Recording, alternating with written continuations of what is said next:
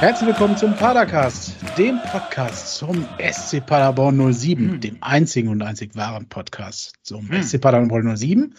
Das ist Folge 301 und aus dem Sendestudio von Andreas heute und der ist auch mit dabei. Ja, moin. Und äh, ich bin dabei, der Kevin. Ähm, ja, der Rest ist verschollen. Äh, Samstagabend haben die keinen Bock, ähm, haben Besseres zu tun. Nein, da äh, wird es noch eine Überraschungsnummer äh, geben. Ähm, die werden noch, äh, also zumindest der Marco wird noch mit dem Lennart vom Brustring sprechen. Dies aber an einem anderen Tag ähm, wird aber in der gleichen Folge sein. Das heißt, ihr würdet das an dieser Aufnahme von Andreas und mir quasi dann hören können. Bei ja. uns gibt es heute jetzt nur ganz harte Liebe. Genau, ganz harte Liebe auf Twitch Live und äh, bei euch als Teil 1. Das heißt, äh, bleibt dran, genießt es, lauscht der erotischen Stimme von Andreas, wenn er jetzt das Smalltalk-Thema nennt, das er für diese Sendung sich ausgedacht hat. Oh, Andreas. Und? Warum, warum, warum fährst du mir so schnell über den Mund? Ich war astrein vorbereitet. Aber, Entschuldigung, dann mach doch, fang ja, doch damit an. Ich find, nö, jetzt hab, nö, jetzt habe ich doch auch keinen Bock mehr, weißt du? Ich habe mir richtig was, was ausgedacht, habe ja, mir Mühe gemacht. Denn, nö, nö, nö, ja, nö, was, was sind denn so Themen, die dir die, die, Lust, die dir Lust und Laune verderben? Was, was muss man denn Lust? machen, um Andreas ne, die Lust, ne, lass mal, bleib mal bei der Laune. Was kann dir so richtig die Stimmung verrageln? Oh, puh, Kurz. So, so viel. ich, ich kann das gar nicht auf einzelne Sachen beschränken. Ähm, es gibt grundsätzlich Ignoranz. Äh, ähm, ähm, äh, weiß nicht, wie definitiv. Fällt dir auch nichts ein. Mein Gott, Andreas. Doch, Was wir, hältst du von Einfallslosigkeit? mir, mir, fallen genug Sachen ein, aber die kann man alle so, so schwierig in kurzen Worten zusammenfassen. Okay. Gut, dann äh, wollen wir es einmal anders angehen. Lassen wir doch einfach die Smalltalk-Thema heute. Ich, nee, ähm, warum? Was bringt dich denn äh, so schnell auf die Palme? Sag doch mal. Leute, die 48 bei erlaubten 50 km/h fahren, zum Beispiel. Und immer dann, wenn ich es wirklich eilig habe. Das ja, bringt gut, mich das ist ja normal. Gut, ich habe es. So, ich war heute im Mediamarkt. So, ich brauchte Jetzt. ein HDMI auf HDMI, also ein normales HDMI-Kabel und zwei Displayboard-Kabel. Und äh, dann äh, habe ich die da nicht direkt gefunden. Da gab es einmal ganz normal eine Ecke mit HDMI-Kabeln, da war aber nicht dabei, das, nicht das dabei, was ich wollte, sondern nur HDMI auf Mini-HDMI und so ein Zeug. Und dann gab es noch, Vorsicht, die Wand Computerkabel. Oh. oh, oh, da wird bestimmt was dabei sein. Gehe ich da hin, ja, da gab es da auch nichts, ne? Da gab es nur DisplayPort auf HDMI, aber es gab nicht die ganz normalen, ne? DisplayPort-Kabel. Genau, so, dann bin ich zu dem Mann da hingegangen, der da arbeitet. Der Vater, ey. Also wer den Mediamarkt in Paderborn schon öfter besucht hat, der wird ihn kennen aus der Computerabteilung. So nach hinten ganz schmierige graue Haare, so fünf Tage nicht gewaschen mindestens. Mhm. Und äh, ähm, ja, auf meine Frage dann hin, ob, wo es denn die HDMI-Kabel geben würde, meinte, ah, da vorne. Da vorne. Ich so, ja, wirklich, wie da vorne? Da wo, ja, da, da kommen Sie doch gerade her. Ich so, ja, da habe ich sie ja nicht gefunden. Hier das für 11 Euro oder was das war. Nee, für 9,99 Euro im Angebot von 14 Euro runtergesetzt. Ist da nicht. Ja, da unten in der Ablage müssen Sie mal gucken. Ich so, ja, also, ne, da habe ich mich schon gedacht, wieso zeigt er mir das denn nicht einfach? Ich sehe auch ein Displayport-Kabel. Ja, die sind auch da. Ich so, da sind die nicht. Hier, die sind auch gerade im Angebot. Die sind hier nicht. Aber ja, dann sind die weg. Ich so, aber jetzt gucken Sie doch mal. Auf meinem Handy steht, die sind hier im Markt verfügbar. Ja, dann muss das ein Irrtum sein. Ich so, gut, gucken Sie mal, das ist der Warenkorb. Ich drücke jetzt auf Bestellen. Hier steht 18.17 Uhr, kann ich sie abholen. Abgedrückt. Und dann konnte ich, kam die E-Mail zurück, Sie können diese Artikel jetzt an der Kasse abholen. Lava, das gibt's doch gar nicht. Geiler Typ. Ja, ähm, fand er jetzt nicht so lustig. Ich, ich ja eigentlich auch nicht, aber im Nachhinein muss ich echt drüber lachen. Also äh, irre, du stehst heute, die haben sich mit ihrer, mit der Technik haben die sich selber, haben die ihr eigenes Personal überholt. Das ist der Wahnsinn. Ja. Also ich, egal. So, das ist so ein, da war ich kurz auf 180, um das Thema dann zu schließen. Ja, das verstehe ich. Äh, ja, also ganz ehrlich, und wo ist dann da das Argument, dass man noch irgendwas im Laden kaufen soll? Also, wenn du es ja, online, online bestellst zur Abholung und du kriegst es und du bist im Laden und willst es haben und die können es dir nicht. Ey, Alter! Ich unbedingt mal testen, wie das so ankommt. Und ähm, ja, krass. Also der Typ, weiß ich nicht. Und dann habe ich den beobachtet, weil ich mir dann noch ein, äh, ein hier, ein, äh, ne, äh, äh für Bluetooth, ein, hm. kann man nicht, Bluetooth so, Adapter. Stecker da, ja. Genau, habe ich mir gekauft. Also für die Zuhörer, ihr konntet das jetzt nicht sehen. Ich habe gerade einen Bluetooth-Adapter in die Kamera gehalten. ähm, den wollte ich haben. Und dann sehe ich den Typen von Weitem. Es waren zwei in der Abteilung. So, muss ich sagen. Ein junger, sehr kompetent wirkender Mensch noch. Der war aber die ganze Zeit belegt. Jetzt weiß ich auch, warum da alle immer zu dem gegangen sind.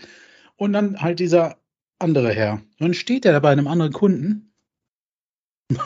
Und ich dachte, ich sehe nicht richtig. Hält seine Hand, man muss sich das vorstellen, er steht neben dem Kunden. Der Kunde spricht mit ihm, er hält seine Hand hoch und macht sich da was drauf. Und ich denke so, was macht der denn da? Ist das Schnupftabak? Und was ist es? Es ist Schnupftabak und er macht neben dem Kunden. Alter, hat er sich das in die Nase gepfiffen. Und ich dachte so. was ist da los? Wenn das äh, irgendein Personal äh, äh, Tester oder wie das bei Mediamarkt heißt, gesehen hätte, der Knaller. Naja, so, das war so der, der Exkurs. Ähm, also er hat sich dann auch nicht die Nase geputzt. Also der Schnupftabak blieb da erstmal drin. Naja, ich, so, so viel dazu, Andreas. So, das kennst du dich mit Schnupftabak aus? Ich habe, ich zieht man sich hab, dann einfach nur in die Nase und bleibt. Ja, ich habe das irgendwann mal mit 18 probiert, glaube ich, oder so. Weiß ich nicht. Was, was macht man denn damit, wenn das dann Weiß in der Nase nicht. drin ist? Ich glaube, das soll die Nase befreien. Ja, man macht das, also macht man das irgendwann wieder raus oder? Ich, ich weiß es ernsthaft nicht. Das ist der, der Chat kann wieder äh, nur von äh, harten Drogen gerade sprechen bei diesem Thema. Ähm, Schneeweißer Schnupftabak.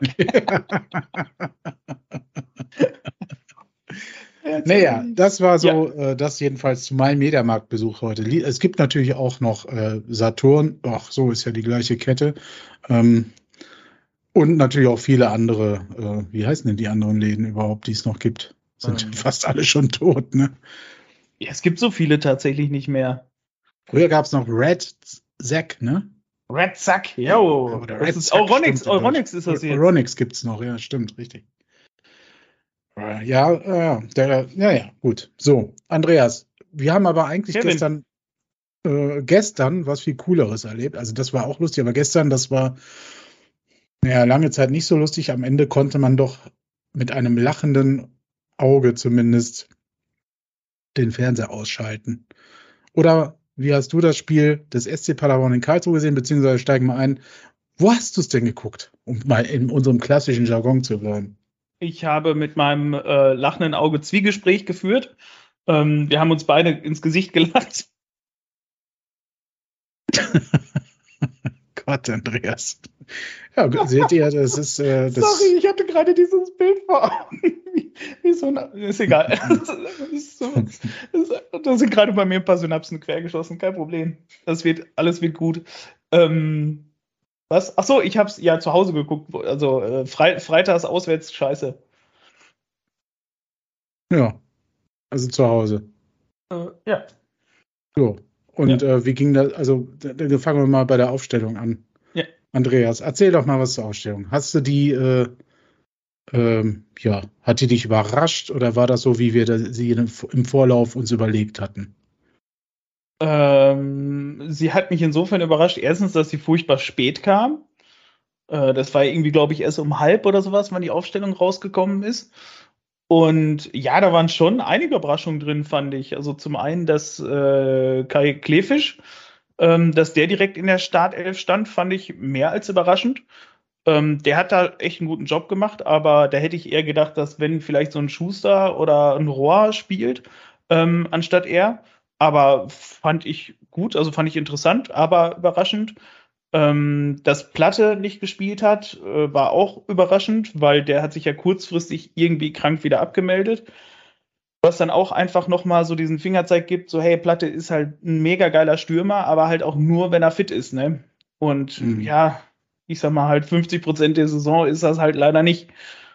Und ähm, das hat einen, glaube ich, dieses Wochen, also beziehungsweise diesen Freitag ähm, schon ein bisschen auf dem kalten Fuß erwischt, weil wir hatten dann Conte im Sturm, der ja auch eigentlich mehr so schnelle Flanke ist, anstatt einfach so alleinstehender Mittelstürmer.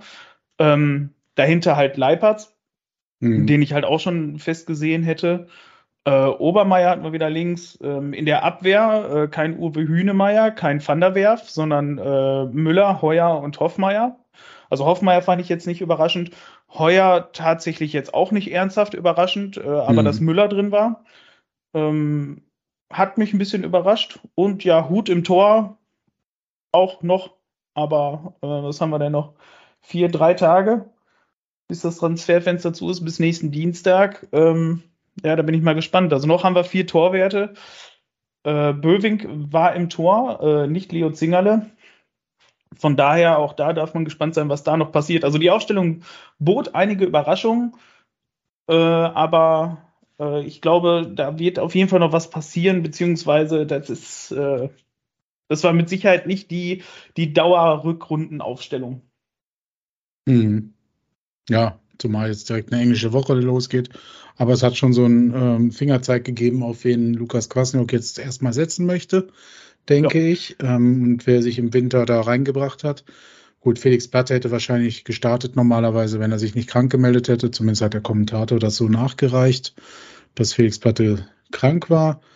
Ähm, ja, Zingo gar nicht im Kader drin. Das ist ein deutlicher äh, ja, ein deutlicher Fingerzeig, dass da eventuell im, so im Winter sogar noch was passieren könnte, sofern er denn einen anderen Verein findet. Denn wieso sollte man ihn komplett rausnehmen, wenn man noch weiter mit ihm plant? Also wenn, ja. dann hätte ich gedacht, dass man auf der Nummer 1 was vielleicht ändert mit Bofink oder Bövink oder wie auch immer man ihn ausspricht, weiß ich gerade ja. nicht. Ähm, Buvink. Ich weiß ähm, tatsächlich auch nicht, wie man da ausspricht. Also irgendwie so gefühlt würde ich jetzt Böwing sagen, aber das klingt auch irgendwie nicht richtig. Das ist wahrscheinlich die deutsche Sprechweise. Bofink. Ähm, Bofink. Bofink. Ähm, ähm, genau. Wie ein also, Vogel, der im Bofrost-LKW Das wäre die einzige Möglichkeit gewesen, dass der auf 1 rückt ähm, und Zingo auf 2. Ich hatte so ein bisschen spekuliert, dass Hut vielleicht irgendein Angebot hat, um im Winter noch zu gehen. Ähm, das scheint aber nicht so zu sein, sonst hätte man den ja jetzt nicht von Anfang an spielen lassen. Es sei denn, man will ihn damit überzeugen zu bleiben. Das weiß ich nicht. Ähm, werden wir äh, sehen, wie das dann gegen Düsseldorf passiert. Vorher werden wir dann mal gucken. Äh, gegen, Im DFB-Pokal war erfahrungsgemäß bisher immer Zingerle im, im Kasten. Ja, wenn er jetzt gar nicht im Kader war, halte ich auch das gerade nicht so für sehr wahrscheinlich, dass der da dann auf einmal von 0 auf 100 geht. Aber gut, wer weiß, vielleicht äh, trennt, vielleicht trennt das der, ähm, der Coach komplett. Dann hast du gesagt, Kleefisch von Beginn an. Fand ich mhm. sehr interessant. Habe mhm. ich insgeheim aber auch mit gerechnet eigentlich. Ähm, Echt? Okay. Auch wenn ich den nicht, ja, der war, also als wir diese ominösen Aufstellungen gemacht hatten, ähm, hatte ich ihn zuerst drin und habe ihn dann rausgenommen nachher noch und äh, mhm. Mm, äh, ich ja, ich habe ja auch Pieringer drin gehabt, insofern. ich habe ja wenigstens die Ausrede, ich habe sie zwischendurch auf der Arbeit gemacht, ohne zu gucken, was ja, gewesen ist. Ja, ja, ja. Naja, jedenfalls äh, Kleefisch drin, äh, äh, auch das ein, ein Wink. Ähm, ja, und im Sturm denke ich, wie gesagt, dass Felix Platte gespielt hätte, wenn er dann fit gewesen wäre. Äh, so hat er auf äh, die schnelle, auf die schnelle Kombi, also die Kombi aus schnell und groß oder wie man es nennen will. Wobei Leipi ist ja auch nicht so langsam, wie man denkt. Mhm. Ähm, also ja, war mal was anderes, gab es, glaube ich, aber auch schon die Kombi. Ähm, ja, und äh, Muslia und Just waren wieder zusammen, ne? Ja, ähm, ja, so. Das hat mich sehr gefreut. Sehr gefreut. Wie haben dich denn die ersten äh, ja, 10 bis 15 Minuten so erfreut? Wie sind wir in ins Spiel gekommen? Es geht so, also boah, weiß ich gar nicht mehr. Also die erste Phase ähm, war durchwachsen. Also das ist, man hatte das Gefühl, die ganze Mannschaft muss sich jetzt erst finden. Ähm, man hat gemerkt, so es war Pause, man musste erstmal wieder reinkommen.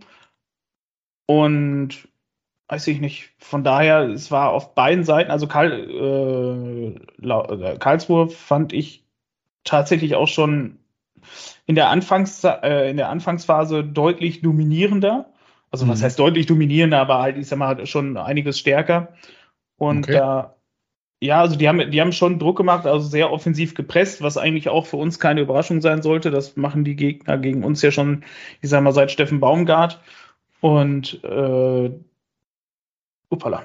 Und von dem her, also Karlsruhe hat gut begonnen und so nach einer Viertelstunde erst, da ging es halt los, dass wir richtig ins Spiel gekommen sind. Und ansonsten, ähm, Karlsruhe war stärker, aber äh, fand ich wenig torgefährlich. Also die haben auch, äh, ja. ich sag mal, alles, was Richtung Tor ging, wo die Richtung Tor gelaufen sind, hast du gemerkt, ja gut, hast du Scheiße am Fuß, hast du Scheiße am Fuß. Ne? Das läuft dann halt. Das ist immer der letzte Pass, so auch immer nochmal so zurückgespielt, einmal quer gespielt und der Ball ging dann auch irgendwo ins Nirgendwo. Von daher, das äh, war jetzt nicht so der große Burner ja. von denen. Du hast, denke ich, gemerkt, dass beide Teams, also Paderborn, äh, seit in fünf Spielen nur einen Punkt geholt haben und ich glaube, bei Karlsruhe waren es sogar sechs Spiele ein Punkt. Ähm, das hast du schon gemerkt, finde ich. Wobei beide ziemlich unbedarft angefangen haben mit äh, hohem Pressing. Gerade Karlsruhe hat sehr äh, hoch gepresst. Äh, hast ja auch schon gesagt. Ähm, ja, ich fand sie gar nicht so überlegen, aber sie haben ihren Heimvorteil ein bisschen, also sie haben gezeigt, dass sie die Heimmannschaft sind, sagen wir es mal so. Ähm, genau. Und wir haben so nach einer Viertelstunde uns dann berappelt, finde ich. Ähm, mhm. Und sind dann äh, deutlich besser ins Spiel gekommen, hatten meiner Ansicht nach in beiden Halbzeiten auch die besseren Chancen, die klareren Chancen. Ähm, wenn man die von Schleuser mal, diesen Versuch, ich glaube, das war in der ersten Viertelstunde, mal so davon absieht, hatte Karlsruhe in der Tat nicht wirklich viel, was brenzlig gefährlich war. Der Kommentator hat, glaube ich, auch ist nicht müde geworden, es zu betonen, dass der eigentlich kalt ist, der, der unser Yannick Huth, ne? Ähm, der hat nicht viele Bälle aufs Tor bekommen. Ähm, wie hast du es denn gesehen? Also bist du auch der Meinung, dass wir dann besser ins Spiel kamen? Äh, gerade über Conte ist mir da im Kopf geblieben. Ähm, also viele Bälle auf und mit Conte in Richtung Karlsruher Tor gerollt. Klar, wie gesagt, nach einer Viertelstunde hatte man das Gefühl, so, hey, jetzt passiert wenigstens was. Ähm, es, geht, es geht jetzt äh, rein. Man spielt jetzt wieder nach vorne. Ich muss. Ja, ähm, ähm, es geht rein. Die, es gab halt Bälle, da, ich fand es zum Teil planlos. Also man mhm. hat, glaube ich, auch nicht damit gerechnet, nämlich, dass Platte fehlt. Äh, und das hat man dann halt, finde ich, deutlich gemerkt, mhm. weil es fehlte einfach dieser Zielspieler vorne im Zentrum. Und ähm, da hast du gemerkt, so, hey, so die Idee, was, was, was machen wir jetzt? Halt, es war kein, kein ernsthafter Ersatz da drin. Äh, Conte halt als schneller Flitzer war halt, ja, zum Teil halt schwierig angebunden, weil man nicht wusste, äh, wo soll man es schicken? Es gab dann teilweise einfach diese, diese furchtbar langen Bälle nach vorne, mhm. ähm, die tatsächlich auch so ein ums andere Mal doch schon ein bisschen gefährlicher geworden sind. Aber das war halt auch irgendwie so ein, so ein, so ein, so ein blinder Versuch. Ne? Also das war so ein nichts richtig eingespieltes, sondern hey, äh, lang, hoch und weit nach vorne und dann äh, hilf uns Gott, dass der Ball irgendwie dann vorne ins Tor kommt. Ähm, auf der anderen Seite halt im Mittelfeld war es zum Teil ganz komisch. Also wir haben teilweise gut, echt richtig gut durchgespielt. Und sobald wir dann aber ins letzte Drittel gekommen sind, haben wir dann wieder abgebremst, ähm, haben die Geschwindigkeit jedes Mal wieder rausgenommen. Also vor allem, wenn man noch äh, die Abwehrspieler hätte äh, äh, überspielen können, wurde dann, also vor allem häufig auch links äh, über Muslia, ähm, wurde dann immer abgebrochen, wurde dann noch mhm. Pause gemacht und war so, hey, nochmal anhalten, nochmal zurückspielen und äh, oft in die Mitte auch gezogen dann, ne? Naja. Ja, genau. Und stattdessen wäre halt oft äh, Conte, Leipertz oder ich weiß gar nicht mehr, wer das noch war, ähm, hätte vorne durchspringen können ja, und er hätte einen ja. langen Ball nach vorne geben können. Hat er aber nicht gemacht. Und da ist jedes Mal halt die Geschwindigkeit rausgekommen und jedes Mal hat man den KSC erst wieder aufbauen lassen äh, in der Abwehr. Und ja, so hat man sich wirklich oft selbst der eigenen Stärken beraubt, fand ich. Ist mir in der Tat auch so aufgefallen. Das gab es auch in der zweiten Halbzeit noch. Ähm, mir ist in der Tat bei Musli aufgefallen, was nicht sein Spiel schmälern soll, aber das waren so die Szenen, wo ich mich gefragt habe, äh, links ist Conte komplett blank und Muslia zieht dann gegen seinen Gegenspieler nach rechts ins Zentrum, äh, dribbelt dann zwei, drei Meter, guckt, äh, findet dann irgendwie auch keinen richtig zum Anspielen. Äh, dann kommt irgendwie ein Pass auf Schallenberg komplett ins Zentrum Und dann ist die Situation vorbei und man denkt sich, okay, ja, schade. Ähm, das hätte auch schneller Richtung Grundlinie über die Außen gehen können. Ja, also das, was du beschrieben hast. Ne? Es fehlte ja. also so ein bisschen der Esprit, das Tempo, dieses äh, Selbstbewusstsein auch, ähm, sein ganz schnelles Spiel wieder aufziehen zu wollen, zu können. Vielleicht, und der Hinweis äh, kam nicht nur im, im, Chat hier während der Sendung gerade, sondern natürlich wurde auch gestern schon drüber gesprochen. Der Platz war natürlich auch naja, eines Zweitligaspiels unwürdig, wenn man es mal so sagen will. Wer die Pressekonferenz gesehen hat äh, mit den beiden Trainern, äh, der Karlsruhe Trainer, äh, also nachdem Lukas Krasniok sagte, ja, der Rasen, äh, gut, das ist im Winter halt mal so, ne, da muss man sich mit abfinden. Und der Karlsruher Trainer sagte, nee, das ist auch im August und September hier so. ähm, dann äh, weiß man, was das für ein Rasen war. Das kann natürlich auch ein Punkt sein, wieso es nicht ganz so schnell geht und auch manche Bälle versprungen sind auf beiden Seiten. Ähm, nichtsdestotrotz hat noch so ein bisschen der Drive gefehlt und das Selbstvertrauen bei beiden Teams, denn so dieses ja. komplette Risiko gehen zu wollen einfach. Ja, genau. Ja. Ansonsten muss man noch sagen, hatte in der ersten Halbzeit ähm, der Herr Gersbeck im Tor von, äh, vom KSC auch sehr gute Aktionen um, hat einmal mehr bewiesen, wieso er einer der besten der Liga ist. Also gerade gegen Conte ist der ja in Oliver Kahn-Manier stehen geblieben jedes Mal. Und so, dass Conte halt dann äh, leider mal die schlechtere Option gewählt hat mhm. und das Ding nicht gemacht hat. Ja, ähm, ich glaube, das wäre auch schon alles zur ersten Halbzeit. Es also, gab, äh, nee, es gab noch ein äh, Abseitstor. Das war, wer, wer, wer hat das denn geschossen? Weiß ich jetzt schon gar nicht mehr. Wenn man, neben, wenn man nebenbei schon mit der Technik rumfummelt. Leipertz war das auch. Mhm. Das war, ach genau, das war. Das oh, war eigentlich die Ecke auf Schallenberg, äh, oder genau. die Ecke, die von Schallenberg vermutlich schon ins Tor gehen würde. Ne? Und ähm, dann geht Leipi noch dran und macht den mit dem Kopf rein oder äh, leitet ihn ins Tor. Äh, hast du da eigentlich auch gedacht, dass der Ball so reingegangen wäre, auch von, also von Rollen schon? Ja, es ist schwierig aus der Kameraperspektive zu sehen gewesen. Ne? Also es sah halt tatsächlich nicht so aus, als hätte er den Ball jetzt groß äh, umgelenkt. Aber es kann natürlich sein, dass es halt so genau die 10, 20 Zentimeter gewesen wären, die der Ball halt sonst eventuell an Pfosten gegangen wäre. Ähm, schwierig zu sagen. Tendenziell wäre er reingegangen oder gegen den Pfosten.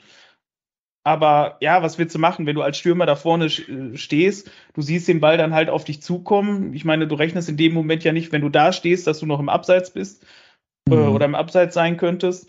Und äh, ja, klar, dann versuchst du den Ball, wenn du nicht 100 pro sicher bist, dass er eh reingeht, versuchst du den ja trotzdem doch mal so eine Richtung zu geben, dass er reingeht. Mhm. Und von daher. Naja, jedenfalls war eine korrekte Entscheidung. Er war, glaube ich, einen halben Meter im Abseits. Ja. Hast vollkommen recht, das war in der ersten Halbzeit, stimmt. Ja. Da war sogar kurz danach war er noch mal im Abseits. Ne? Da kam er, glaube ich, von links der Ball. Ähm, ich weiß nicht mehr genau über wen, zwar über Justwan, meine ich. Äh, kam dann zu Leipertz, der dann ins Zentrum gepasst hat. Oder der Ball kam ins Zentrum zu Conte und der ja. wollte dann durchstecken und da kam Leipertz gerade aus dem Abseits wieder. Ja, ähm, genau. Da ja. Das war aber dann nur so knapp. Mhm. Ja. Ja, gut, so kannte, konnte man sagen, ähm, ähm, dass der SCP bis zur Halbzeit eigentlich dann schon die besseren Chancen gehabt hat und äh, die Führung auch auf dem Fuß hatte irgendwo. Und ähm, dabei jetzt nicht haushoch überlegen war oder so oder drückend, aber ähm, schon ein Tor hätte machen können. Lassen wir es mal dabei. Ähm, so. Was ist in der Halbzeit passiert? Wissen wir natürlich nicht. Leider müssen wir noch uns einen Informanten in der, in der Kabine besorgen. Aber ähm, hattest du das Gefühl, da könnte jetzt gleich ähnlich wie in der Hinrunde richtig was passieren? Also, weil in der Hinrunde das Spiel war ja auch zur Halbzeit 0-0 und dann ging es ja 5-0 für uns aus. Bist du davon ausgegangen, das würde jetzt wieder so kommen? Ehrlich gesagt nicht. Also ich habe natürlich gehofft, dass sich was ändert, aber ähm, mit der Halbzeitpause bin ich gefühlsmäßig echt neutral gewesen. Also da hatte ich weder das Gefühl, dass jetzt irgendwie einen, großen Schritt nach vorne oder nach hinten geben könnte, ähm, sondern weiß nicht, mit der Aufstellung, die wir hatten und halt das erste Spiel nach so einer ewig langen Winterpause, auf so einem Rasen, ich weiß nicht, habe ich tatsächlich jetzt ehrlich gesagt nicht erwartet, dass da viel passiert. Hm. Also du hast eher gedacht, das wird ein Geduldsspiel, was es dann ja auch wurde. Ja, das ist, ich meine, man hat ja, man hat ja klar gesehen, ähm, dass bei uns einmal so ein Zielspieler vorne fehlt und dass wir einfach noch nicht dieses Ultra-Vertrauen haben in die Offensive, ähm, dass man mit diesem One-Touch-Football und dass man mit diesen ein schnellen ein, zwei Pässen nach vorne vors Tor kommt. Das haben wir halt noch nicht. Ich meine, woher? Klar, das muss halt auch erst kommen. Äh, mhm. die letzten vier Spiele der Rückrunde, ja, sind auch Niederlagen gewesen. Von daher, woher soll das Vertrauen kommen? Ja. Und ähm, deswegen bin ich da jetzt nicht von ausgegangen, das wird jetzt wunders was. Aber ähm, ich sag mal, weiß ich nicht, vielleicht ein, zwei Wechsel hätte ich mir vorstellen können, aber ist auch schwierig, weil ich nicht wirklich, nicht wirklich gewusst hätte, wen ich dafür hätte rausgenommen. Hm. Also sind ja erstmal unverändert in die, in die zweite Hälfte gegangen und die Wechsel kamen ja auch deutlich später. Mhm. Ähm, was wir gar nicht erwähnt hatten, war noch kurz nachgereicht, dass äh, der Kollege Müller, nach fünf Minuten, glaube ich, schon gelb gesehen hat. Ne? Der war also schon lange gelb vorbelastet und äh, auch da hätte ich gedacht, ah, vielleicht nimmt er den raus. Hm. Also der war Aber überraschend gut. lange dann auch auf dem Platz, ne? Es hat ja, ja noch gedauert bis zur 65. und der hatte zwischendurch auch noch ein, zwei Fouls, wo ich gedacht hätte, haha, da weiß ich nicht, ob man da nicht äh, plötzlich dann die zweite gelbe sieht und dann sind wir auf mal in Unterzahl, vor allem wenn in der Dreierkette hinten einer fehlt, ist ja noch beschissener.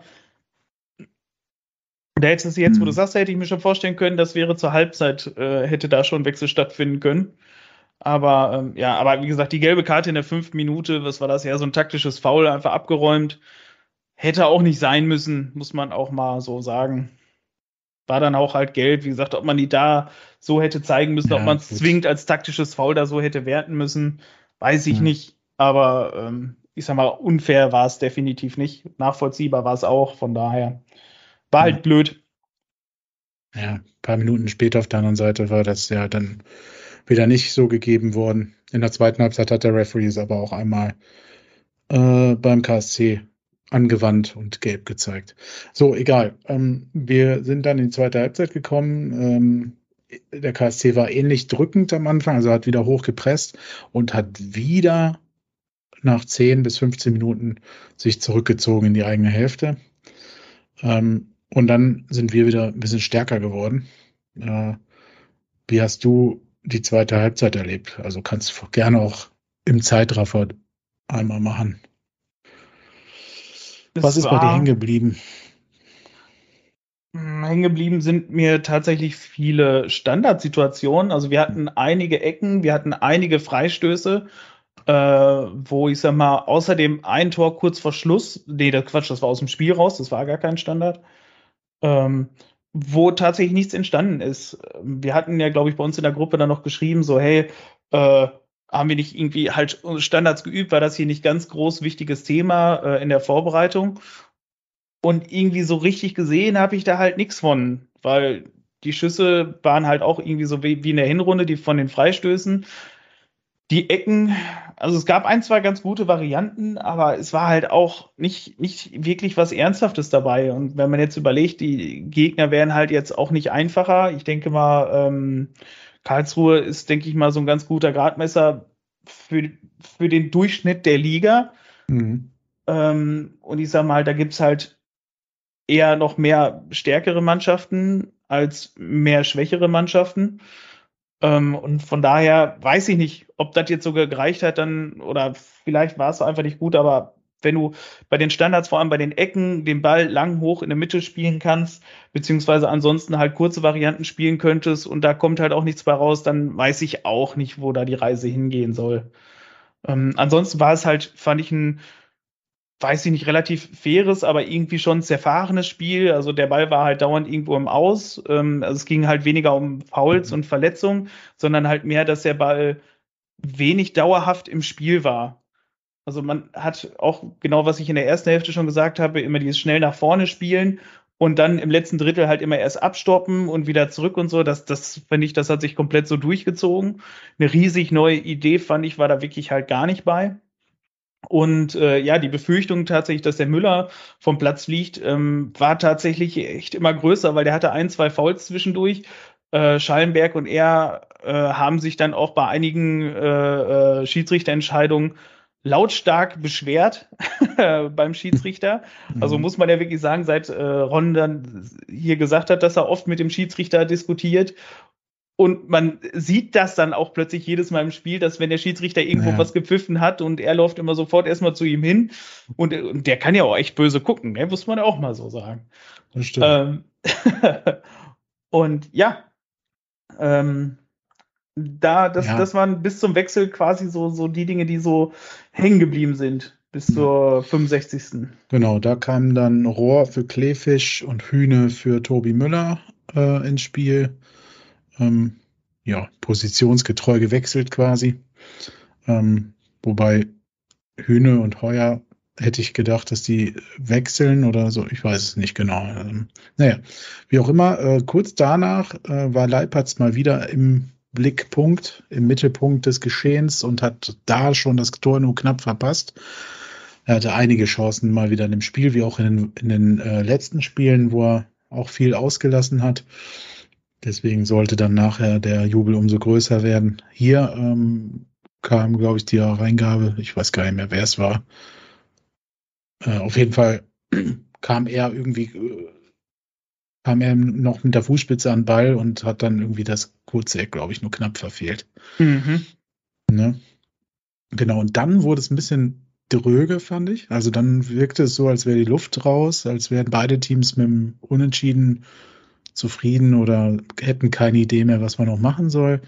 Ja. Ähm, ähm, Hünemeyer hat dann noch so einen Fehlpass im Aufbauspiel sich geleistet. Ähm, aber äh, da haben die nicht draus profitieren können. Wanizek, glaube ich, war es. Und äh, Hut pariert dann da ohne Probleme. Äh, dann kam schon in der 76. Tachi für Justwan und Srebeni für Muslia, sprich die Kreativ- Spieler wurden rausgenommen. Just war auch eher ein blasseres Spiel. Ja. ja. ja. er hatte so seine ein, zwei guten Momente. Ähm, aber auch, weiß ich, hier diesen, diesen hm. einen grandiosen Pass auf Conte halt genau durch die Schnittstelle, ähm, wo Conte aber nicht an Gersbeck vorbeigekommen ist. Aber ja, fand ich auch, war in Summe dann halt auch ein bisschen wenig. Also hm. hätte ich mir vor allem in Kombination äh, mit Muslia ein bisschen mehr vorgestellt. Aber da ist dann halt wenigstens noch viel Luft nach oben. ja. Ne? Und dann, wie gesagt, es passierte nicht wirklich viel, es plätscherte so hin und her. Ja. Ähm, Obermeier hatte, glaube ich, nochmal eine Szene, wo Gersbeck aber auch wieder gut aufgepasst hat. Ähm, und in der 83. kam dann Klaas auch nach langer Verletzung äh, zusammen Einsatz für Conte. Ähm, und sollte ja auch noch eine gute Rolle spielen. Und laut, laut Lukas Kwasniok ist er ja auch der Matchwinner des Spiels gewesen. Denn er hat in fünf Minuten drei super äh, Momente kreiert. Ähm, ja, wie hast du das gesehen? Hast du ihn auch? Ist er dir so aufgefallen dann direkt? Also du hattest, glaube ich, warst du es, der sich gewundert hatte, dass er reinkam? Mhm, ja. Ja, ne? Also, ja, weil für mich war das Spiel zu dem Zeitpunkt irgendwie schon gelaufen. Es fühlte sich genauso an wie vor der Winterpause. Man hatte das Gefühl, ähm, die Luft ist raus, weißt du, man kann froh sein, wenn man jetzt nicht noch irgendwie hinten sich einen reinfängt, mhm. dass man das Ding halt nicht doch noch verliert. Man muss froh sein mit dem Unentschieden. So, das war bis, bis zu dem Wechsel so mein Gefühl. Also Srebeni auch, wo er reingekommen ist und Tachi, habe ich halt auch gar nichts von gesehen, ne? Also Srebeni, wie gesagt. Ich, ja, also Srebeni zum Beispiel, ich wusste, ich habe nicht gesehen, dass er überhaupt da einen Ballkontakt hatte äh, bis, bis zur nächsten Wechselung. Und weiß nicht, also da muss ich wirklich sagen, so, hey, hm, da hätte durch noch, durchaus noch ein bisschen mehr Esprit kommen können und mit der langen Vorbereitung, die man jetzt auch hatte, auch mit Trainingslager und so, hätte ich mir eventuell ein bisschen mehr erwartet. Aber vielleicht war es dann auch der Druck von der Mitgliederversammlung mit allem, was man dann machen wollte, der schlechte Platz und alles pipapo drumherum, dass das Ganze dann alles ein bisschen gehemmt war.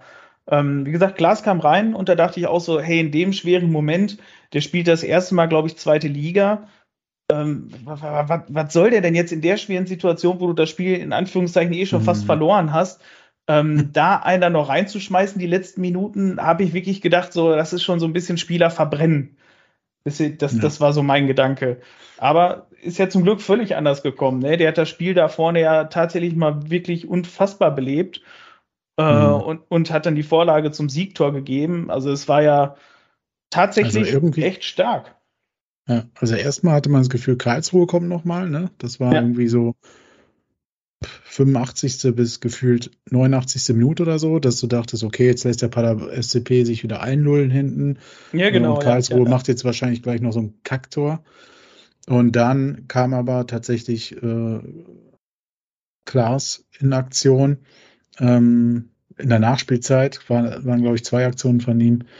Ähm, da haben sich Leipi und Klaas, äh, genau, da hat Leipertz einen, einen, einen Querpass, glaube ich, nach einem Querpass von Klaas die erste Chance gehabt, ne? Mhm. Ähm, wurde aber dann aus sieben Metern noch geblockt. Und tatsächlich dann in der 90. Minute 90 plus 2 ähm, ja. wieder der Ball äh, im Mittelfeld zu Klaas gekommen, der dann äh, total einfach an seinen Gegenspieler vorbei. Äh, ja gut, der war natürlich auch frischer, ne, aber der dann da ganz locker vorbei hüpft, sage ich mal. Und äh, ja, wunderschön in den Lauf von äh, Leipertz äh, spielt, der sich Klasse das diesmal, passt, oder? Ja, auf jeden Fall. Also richtig mega. schön, richtig schöner Ball. Ähm, und äh, Leipertz gegen Ambrosius, der übrigens sich ein geiles Duell mit Conte geliefert hatte vorher. Also, ja. Ambrosius hat jeden, jedes Luftduell gewonnen und Conte jedes Bodenduell geführt. Ähm, das mal am Rande. Der, hier verliert er das entscheidende Duell gegen Leipertz und der lässt dann Gersbeck keine Chance. Der ist zum ersten Mal geschlagen in einem ja. guten Spiel. Ja, 1-0, äh, Lucky Punch, geglückt. Genau, aber dann kam ja nochmal der VAR. Ja. Und da ging nochmal diese Warterei, weil ich habe schon im Bild gesehen, da dachte ich auch so, ja, ob die Schulter nicht im Abseits gewesen sein könnte. Mhm. Ähm, weil man sieht es aus der Perspektive, kann man es ja immer nur so ein bisschen erahnen, aber man hat halt gesehen, das war so in etwa gleiche Höhe. Und da ist dann immer die Frage, war es fünf Zentimeter davor oder dahinter? Und ähm, ja, das, das hat zum Glück äh, relativ kurz gedauert, bis das äh, ähm, bis die Prüfung zu Ende war. Und ja, Gott sei Dank hat das ganze Ding dann gezählt. Und da mhm. konnte man doch tatsächlich nochmal richtig aufjubeln, oh, sich nochmal richtig freuen. Ey, ja, echt, ey. Das war balsam auf die Seele. Ähm, ja. Nach einigen Spielen der Frustration. Ähm, ja. Ich meine, er muss nicht immer haushoch unterlegen war, aber halt am Ende verloren hatte immer. Und ähm, ja. Ja, muss, das, muss man äh, ja ganz klar dann mal so sehen, ne? wenn, wenn du überlegst, äh, wenn wir das Spiel jetzt verloren hätten, wir hätten drei Punkte weniger, wir wären ja halt nochmal in der Tabelle nochmal abgerutscht. Mhm. Also die Aufstiegsplätze wären ja gefühlt dann auch schon fast unerreichbar gewesen, weil vorne äh, haben bis auf Hamburg, die ja noch spielen, ähm, ja auch alle gewonnen. Mhm. Also von daher wäre das schon echt bitter gewesen. Hast du, aber hast du auch mal, also hast du darauf geachtet, wie befreiend, be, wie befreit die Spieler auch gejubelt haben? Also die Spieler, Trainer, äh, ja. den, den, Weber haben sie ja auch eingeblendet. Also das war schon, du hast es schon gemerkt. Ne? Also Hünemeyer ist ja von ganz hinten nach vorne geprescht zum, zu Leipertz. Also ja. Ähm, ja, kann man schon als Befreiungsschlag, glaube ich, betiteln, diesen Sieg. Ne? Ja, definitiv. Also man muss ja auch ganz klar sehen, ähm, das waren äh, vor allem am Ende der Hinrunde, waren das die Spiele, die wir noch verloren haben. Weißt du, das heißt, das sind wirklich die Sachen gewesen, die sonst ja. in die Hose gegangen wären. Und ja. das hat diesmal echt nochmal gut geklappt. Und da bin ich sehr, sehr, sehr froh, dass es auch noch funktioniert hat. Bist du der Meinung, das könnte, jetzt mal unabhängig vom DFB-Pokal, das kann natürlich auch nochmal einen Schub geben, falls man das gewinnt, gewinnen sollte oder falls man dann eine super Leistung hinliefert. Aber könnte das für die Liga jetzt so ein Ding wie ich es genannt habe, so ein Schubser wieder in die richtige, in die Selbstvertrauensschiene zurückgeben? Oder ist das noch zu früh? Also reicht da ein Sieg nicht? Ich finde immer so Last-Minute-Sieg ist halt noch wertvoller, als wenn du 2-0 oder 3-0 nach 45 Minuten führst. Oder? Wie siehst du das? Ja, schon. Also ich, ich glaube tatsächlich auch aus genau den Gründen, ähm, dass man die Dinger halt sonst verloren hat, äh, ist das, glaube ich, halt gerade auch das Ding. Weil es war ja gefühlt schon fast vorbei. Es war alles gelaufen. Mhm. Es war eine, meine Emotionslage war ja auch wirklich so wieder so, ey, Alter, es geht genauso weiter wie vor der Winterpause und da war so lange Pause dazwischen. Mhm. Und ähm, stattdessen stehst du da jetzt und hast das Ding geholt. Du hast die drei Punkte und bist halt vorne nach wie vor noch mit dabei.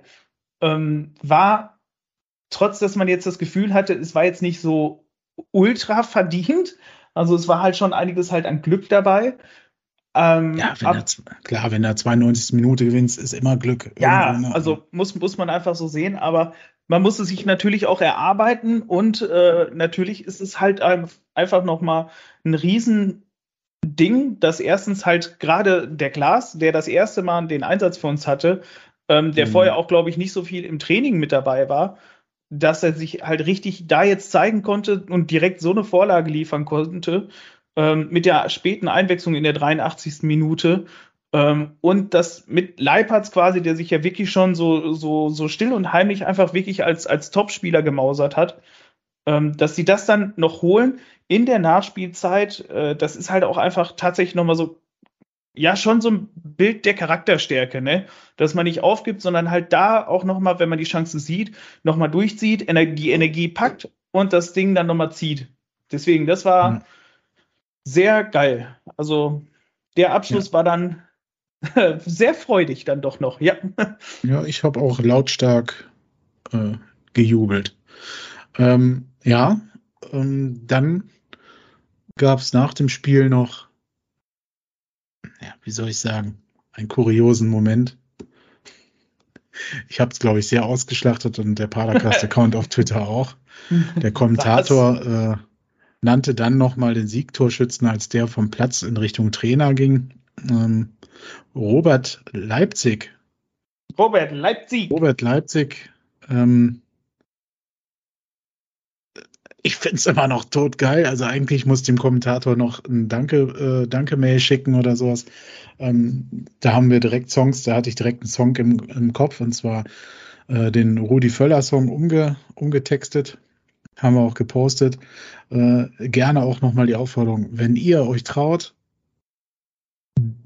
quasi ein Robert Leipzig zu singen, also quasi diese Refrainstrophe von einem Rudi Völler umzutexten, Äh, den Text dazu findet ihr bei uns auf Instagram in einem Story-Speicher oder halt auch auf Twitter auf unserem Profil. Dann schickt uns das per Message, also per Sprachnachricht. Und wir werden daraus einen Song von euch all, mit eu, all euren Stimmen zusammenschneiden. Ich kann es mir nur großartig vorstellen. Und das werden wir dann natürlich Robert Leipzig auch persönlich präsentieren. Den laden wir dann in den Padercast ein. Und dann wird es losgehen. Ein Robert Leipzig, wir singen ein Robert, Robert Leipzig. Leipzig. Ein Robert, ein Robert Leipzig. Leipzig. Wir singen ein, ein Robert, Robert Leipzig. Und dann kommt irgendwann noch Waldi Hartmann und Rudi Wöller in den Padercast und dann wird ah, ehrlich schön. Das war, äh, das war äh, grandios. Äh, es sind so Fernsehmomente, ungewollt lustige Momente geschrieben werden durch einen Versprecher der natürlich schon eklatant war. Aber er Geil. war gut. Es war tatsächlich, das, das klingt doch einfach nach äh, Aufstiegshymne, oder nicht? Absolut. Deswegen, das, äh, stellt euch das vor, auf dem Rathausplatz, äh, wir auf der Bühne mit Robert, mit Leipi.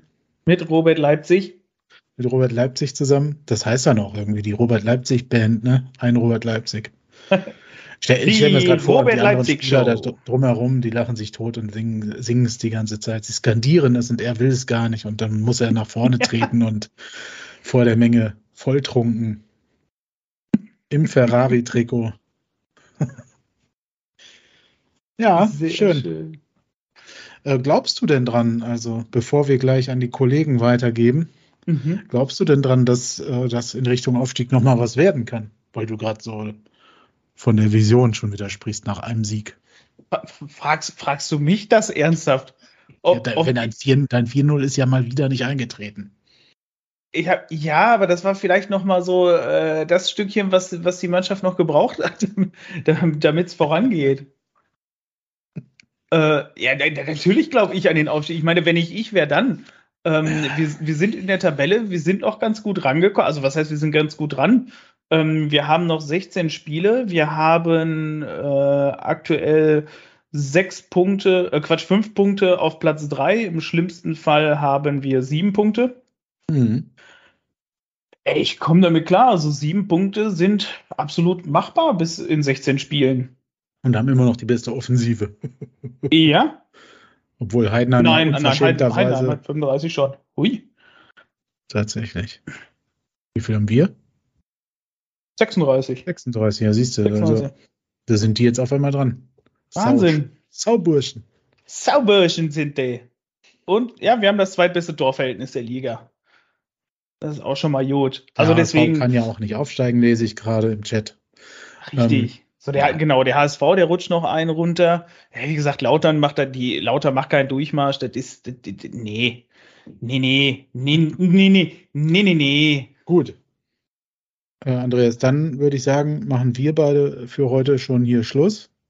Ja. Mit der Podcastaufnahme. Wie gesagt, wir sind danach noch hier auch kurz zur Verfügung. Wir geben weiter. Wir wünschen euch viel Spaß jetzt mit unserem Gast vom äh, Brustring, Lennart. Lennart. Und äh, dann gucken wir, ob wir uns äh, unter der Woche nochmal hören, weiß ich nicht. Also quasi zwischen DFB-Pokal und Liga. Oder ob uns das zu viel wird zeitlich und wir dann uns in Anführungsstrichen erst nach Düsseldorf wieder hören. Wir werden aber, wenn es denn möglich ist, zumindest in irgendeiner kurzen Form versuchen, also wenn gegen VfB gewinnen, dann sowieso, aber sonst vielleicht auch noch eine Sendung einzuschieben. Aber vielleicht wird es sonst auch für euch ein bisschen viel. Wir gucken mal. Also genau. Bock haben wir immer. Ja. Nur manchmal ist die Müdigkeit auch größer. Ja, so, muss man auch sagen. Wir haben Familien. Wünschen wir viel Spaß mit unserem Kollegen oder Kollegen. Das äh, wissen wir zu diesem Zeitpunkt ja noch nicht, ob der Basti auch mit dabei ist. Ansonsten viel Spaß mit Marco und Lennart und schöne Grüße. Bis dann. Tschüss. Wir sehen uns im Stadion so, am Dienstag. Müssen wir noch tippen? Müssen wir noch tippen, VfB, ne? So, oh, ja, Kevin, ja, jetzt wo du ja. sagst. Dein Tipp? Hey, mein Tipp. Ähm, was machen wir denn gegen Stuttgart? Ja, Stuttgart, Stuttgart, ich meine, Stuttgart kann noch nichts. Ähm, ja, also wie ja. Immer, oder hast du im DFB-Pokal einen anderen Tipp? Ich habe, ähm, nee, ehrlich gesagt glaube ich, ähm, wir haben einige Kräfte geschont. Justwan könnte ja noch mal in Fahrt kommen. Hühnemeier muss noch ein Kopfballtor schießen. Von daher, ich finde ein 4-0 ganz legitim in der regulären Spielzeit. Ja. Okay, ich glaube, wir gehen äh, über die Verlängerung und gewinnen in der Verlängerung in der 119. Minute und 38 Sekunden mit einem 2 zu 1. Wer das macht, weiß ich nicht. Sebastian Klaas. Sebastian, so, das ist jetzt einfach so. unser Edeljoker, weißt du? Der, reißt, der reißt es jetzt einfach ja. raus für uns. Ja, der. Ne? In diesem Sinne, so, gehabt euch wohl. Bis denn.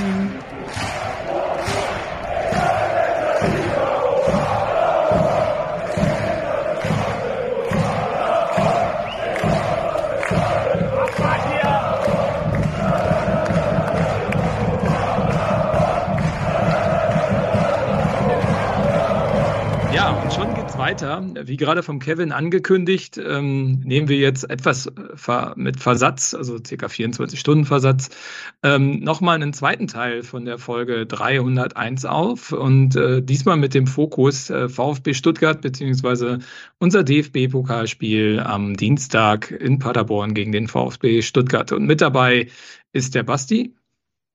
Hallo zusammen und als ausgewiesener VfB Stuttgart-Experte der Lennart. Hallo Lennart.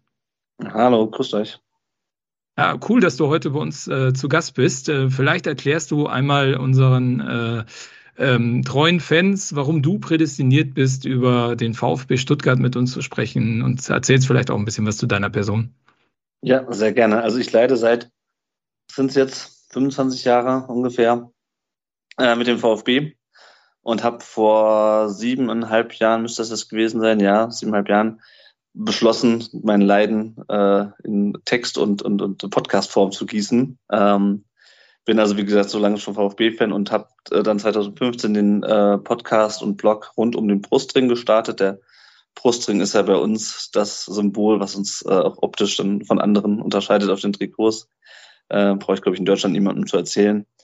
Genau, also rund um den Brustring sollte ursprünglich mal so eine sehr allumfassende Statistikseite und alles Mögliche sein. Das ist, ähm, wie das halt so ist, am Ende ist dann nur in Anführungsstrichen Blog und Podcast raus geworden. Ähm, genau, wir machen wöchentlich Podcasts, äh, schreiben Vor- und Nachberichte zu den, zu den Spielen, befassen uns mit der Vereinspolitik, die beim VfB auch immer sehr spannend ist. Eigentlich ist langweilig wird es eigentlich nicht. Genau, ich selber bin 36 Jahre alt, komme ursprünglich gar nicht so weit weg von Paderborn, nämlich äh, aus Kassel. Äh, lebe jetzt aber schon seit zehn Jahren äh, in Darmstadt und äh, ja, verfolge dann von hier aus den VfB. Früher noch häufiger bei, bei Heim- und Auswärtsspielen gewesen, aber äh, seit die Familie gewachsen ist, äh, eher seltener. Aber ähm, ja, genau. Aber ich bin am Dienstag im, äh, in eurem Stadion zu Gast. Okay, ja, wunderbar. Ja, gut, Darmstadt, das kann man auch noch machen am Dienstag. Äh, Stuttgart wird, glaube ich, schon ganz schön happig. Äh, ja, das ist, äh, ja.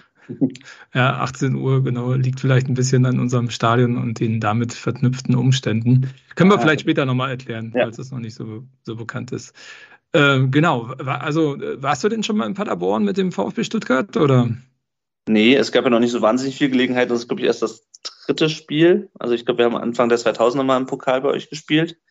Dann natürlich 2015. Äh, da war ich in Prag auf dem Junggesellenabschied und habe mir in einer Prager Bundesliga-Kneipe zusammen mit Bayern, Dortmund, Frankfurt und was weiß ich was für Fans, äh, Karlsruhe auch, glaube ich, ähm, die, die Bundesliga-Konferenz angeschaut. Das heißt, es ist dann mein erstes Mal in, in Paderborn am kommenden Dienstag.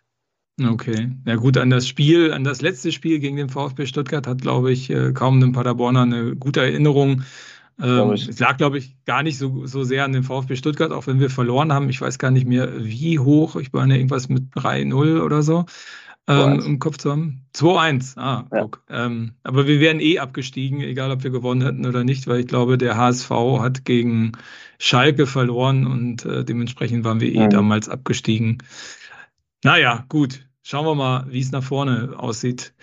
Ja gut, ähm, ich glaube, also an der allgemeinen Ausgangssituation hat sich gar nicht so viel geändert, weil ich glaube, da trifft äh, David auf Goliath äh, 125 Millionen Marktwert gegen äh, knapp 19 Millionen Marktwert. Ähm, ich glaube, ähm, der Favorit ist klar definiert oder seht ihr das in, in Stuttgart anders? Naja, wenn die 125 Millionen Marktwert ja mal spielen würden wie 125 Millionen Marktwert, dann bräuchten wir uns da, glaube ich, keine Sorgen machen. Ja, also es ist wie immer schwierig beim VfB. Ähm, wir haben ja jetzt den Trainer gewechselt, haben nach neun Jahren Bruno Labbadia äh, wieder, endlich wieder zurückgeholt, den wir jahrelang vermisst haben, bitterlich, wie ihr euch vorstellen könnt. Jedes Jahr haben wir eine Kerze dafür angezündet, dass Bruno Labbadia zurückkommt. ist er endlich wieder da. Ähm, ja, die ganze Vorgeschichte mit äh, Rino Matarazzo, den wir ja drei, äh, zweieinhalb Jahre hatten, und Sven Mistent hat das tatsächlich auch der Rest der Republik mitbekommen. Und ähm, ja, die Mannschaft kann eigentlich mehr, als sie zeigt.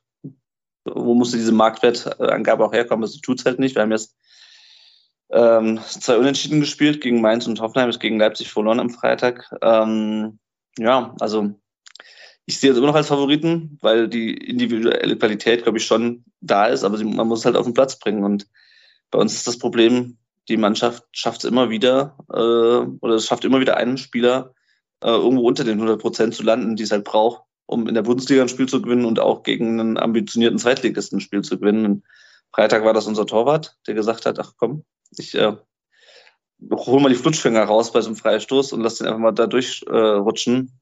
Also sowas ist halt immer drin. Also ich sehe uns nicht als Hausfrauenfavoriten, um ehrlich zu sein, aber das ist vielleicht auch ein bisschen äh, Zweck, Zweck Understatement, ich weiß es nicht. Wenn ich hier einmal, einmal was von der Seitenlinie einwerfen kann, äh, ich habe gerade mal recherchiert im Hintergrund und zwar haben wir 2007 im DFB-Pokal in der zweiten Runde gegeneinander gespielt. Ähm, und zwar ja. in Stuttgart allerdings äh, gespielt mhm. und äh, das Spiel ging 3 zu 2 für Stuttgart in der Verlängerung aus. Also ja. ähm, da war ich auch da, da im Stadion, glaube ich. Naja, also insofern äh, war das ja damals wahrscheinlich eine ziemlich ähnliche Situation oder im Zweifel sogar noch eigentlich eindeutiger für Stuttgart als Favorit gewesen, um den Bogen wieder zurück auf die aktuelle Situation zu schlagen. Also Pokal ist immer immer für spannende Spiele gut. Ja, auf jeden ja. Fall. Ja, definitiv. Und man sagt ja so schön, im Pokal herrschen die eigenen äh, Gesetzesgegebenheiten oder Regeln. Ähm, schauen wir mal, ob das Dienstag auch so ist. Ja, du hast ja gerade schon ein bisschen was äh, über eure Bundesliga-Saison äh, erzählt, beziehungsweise über die letzten Ereignisse und die letzten drei Spiele. Aber äh, wenn du so das Gesamte mal zusammenfassen würdest, wie es bis jetzt gelaufen ist, was ist der Anspruch von, vom VfB Stuttgart und wie weit mhm. seid ihr deiner Meinung nach weg davon? Also Anspruch muss ganz klar der Klassenhalt sein. Ne? Das war eigentlich klar nach dem, im ersten Jahr nach dem Aufstieg sowieso. Das lief dann erstaunlich gut mit Platz neun. Dann war es klar, okay, es kommt das zweite Jahr, äh, wo auch nur das Ziel Klassenhalt sein konnte. Und da war natürlich relativ schnell dann klar, okay, das wird schwierig, wenn halt Sascha Kalajdzic ausfällt, ausfällt, der irgendwie 15, 16 Tore in der Saison davor gemacht hat, wenn ähm, Silas immer noch ausfiel. Also uns fiel ja dann in der Hinrunde der letzten Saison die halbe Mannschaft aus. Äh, und dann war irgendwann klar, okay, es geht jetzt wirklich auch nur noch um den Klassenhalt, was eh allen von vornherein klar war. Und dann hieß es, okay, aber wenn dann im Januar 2022, wenn dann die ganzen Verletzungen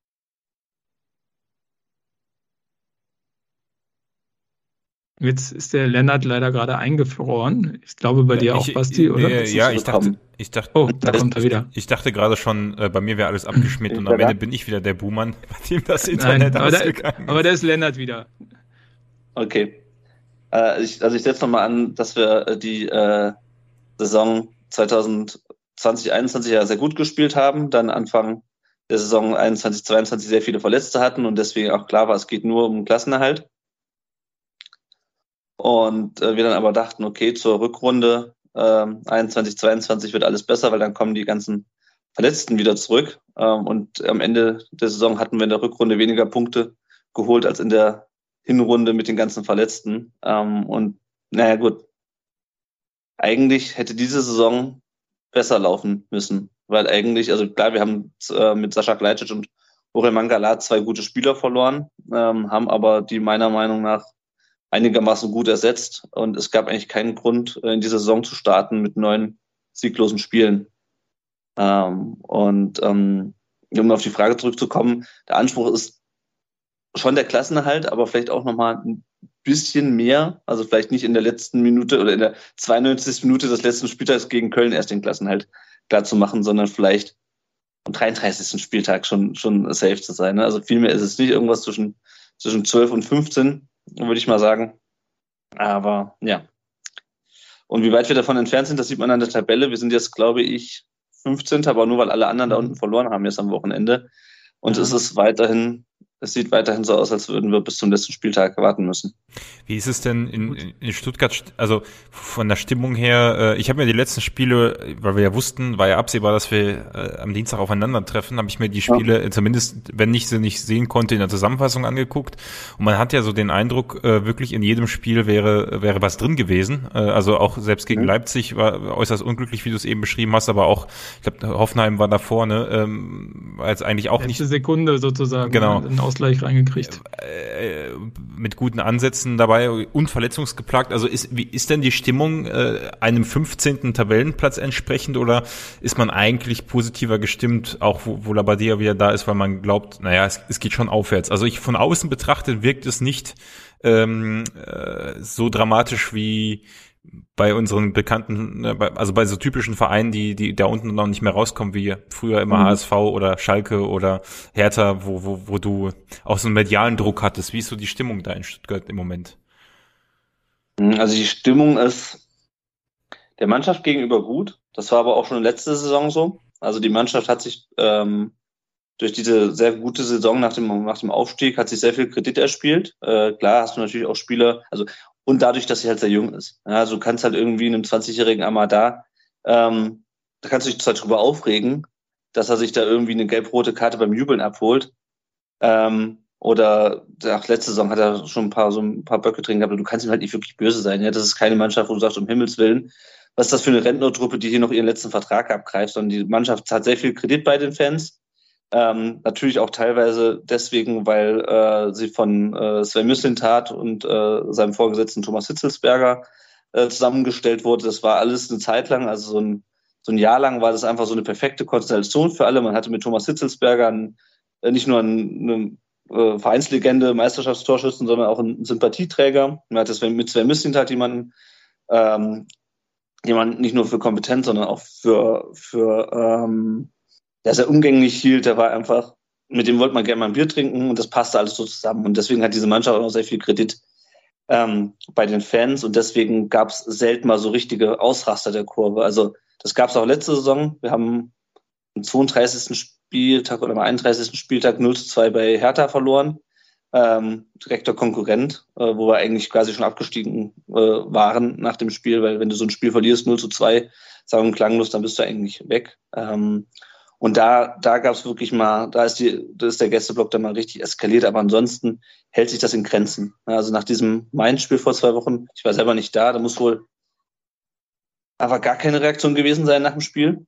Also die Leute haben einfach nur, waren einfach nur stumm, weil sie nicht wussten, was sie sagen sollten. Wenn du halt so ein Spiel ähm, spielst und es eigentlich gewinnen könntest und dann aber dich doch zu dämlich dafür anstellst.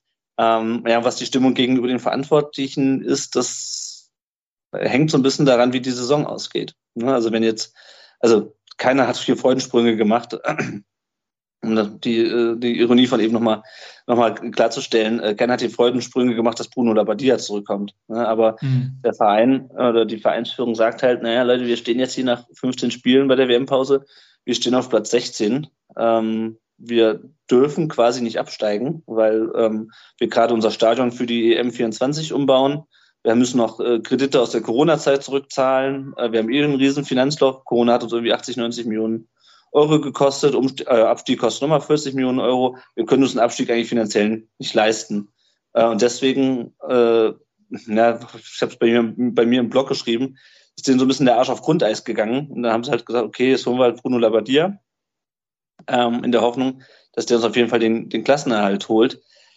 Und ja, so wenn das klappt, dann werden die Leute zumindest so weit zufriedengestellt sein, dass halt, das halt geklappt hat. Aber wenn es halt nicht klappt, also wenn du absteigst und du steigst noch mit dazu mit Bruno Labbadia ab, ich glaube, dann dürfte die Stimmung sehr, sehr ins Negative kippen. Weil äh, auch, man hätte auch mit Sven Mislintat und äh, Pellegrino Matarazzo nicht absteigen wollen, glaube ich, aber ich glaube, es wäre, also ich kann, es trifft auch immer nicht alle. Ne? Es gibt auch genügend Leute, die Sven Mislintat ähm, für eine, für eine Labertasche gehalten haben und seine junge Mannschaft für Bundesliga untauglich, aber äh, so allgemein würde ich schon, schon so einschätzen, dass ein Abstieg mit Mislintat und Matarazzo und Hitzelsberger, gut, der ist ja schon vorgegangen, ähm, anders aufgenommen worden wäre als dessen Abstieg mit Bruno Labbadia an der Seitenlinie.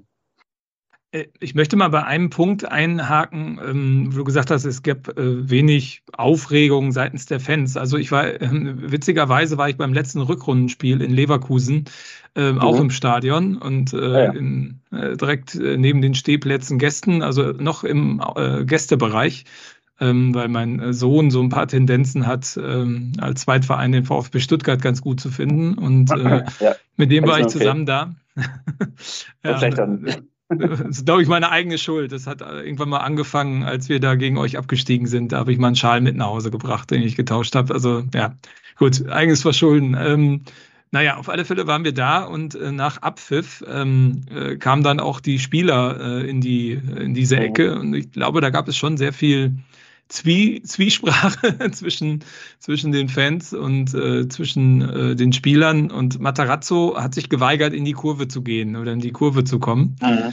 Ähm, wurde zwar aufgefordert, also äh, da gab es schon großen Respekt äh, seinerseits äh, vor den Akteuren da in der Kurve. Ähm, also so, so ganz, ganz sauber war, war das Verhältnis, glaube ich, nicht zwischen, zwischen Fans und Matarazzo zumindest. Ja, es ist, es ist schwierig. Ich war bei dem Spiel auch im Stadion äh, in, in Leverkusen.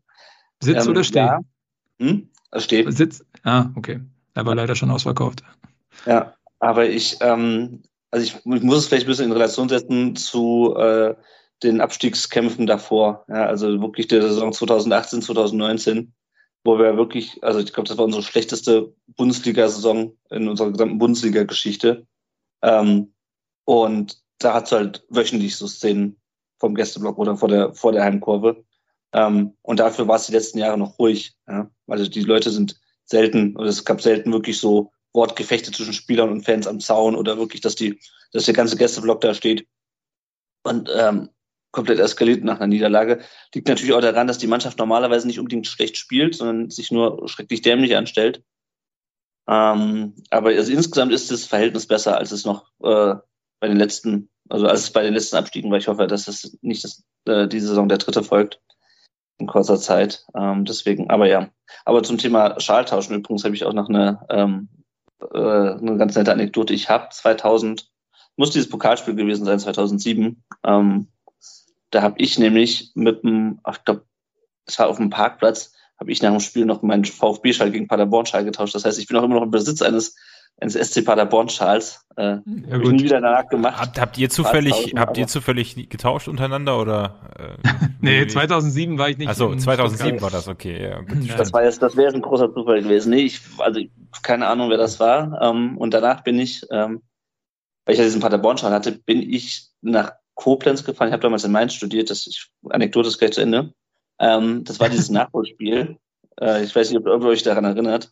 Ich erinnere mich auf jeden Fall. Das war dieses Nachholspiel, weil in Koblenz diese Kofferbomber-Geschichte war. Und dann haben die an einem mhm. Dienstagabend in Koblenz gegen, äh, gegen Paderborn gespielt. Und dann war ich mit handgezählten anderen 20 Paderborn-Fans an einem Dienstagabend irgendwann im, keine Ahnung, was war im Dezember in, ähm, in Koblenz im Stadion. Also ich, Meine ich, kleine Vorgeschichte. Einer, einer, einer schreibt Fliegerbombe im, im, im, im Chat. Wir streamen ja nebenbei für die Hörer, die ja, ja, genau. Hörer sind. Aber es gibt, äh, genau, also ich, ich, glaube, es ist schon, es mag den einen oder anderen geben, der sich noch daran erinnert, ja.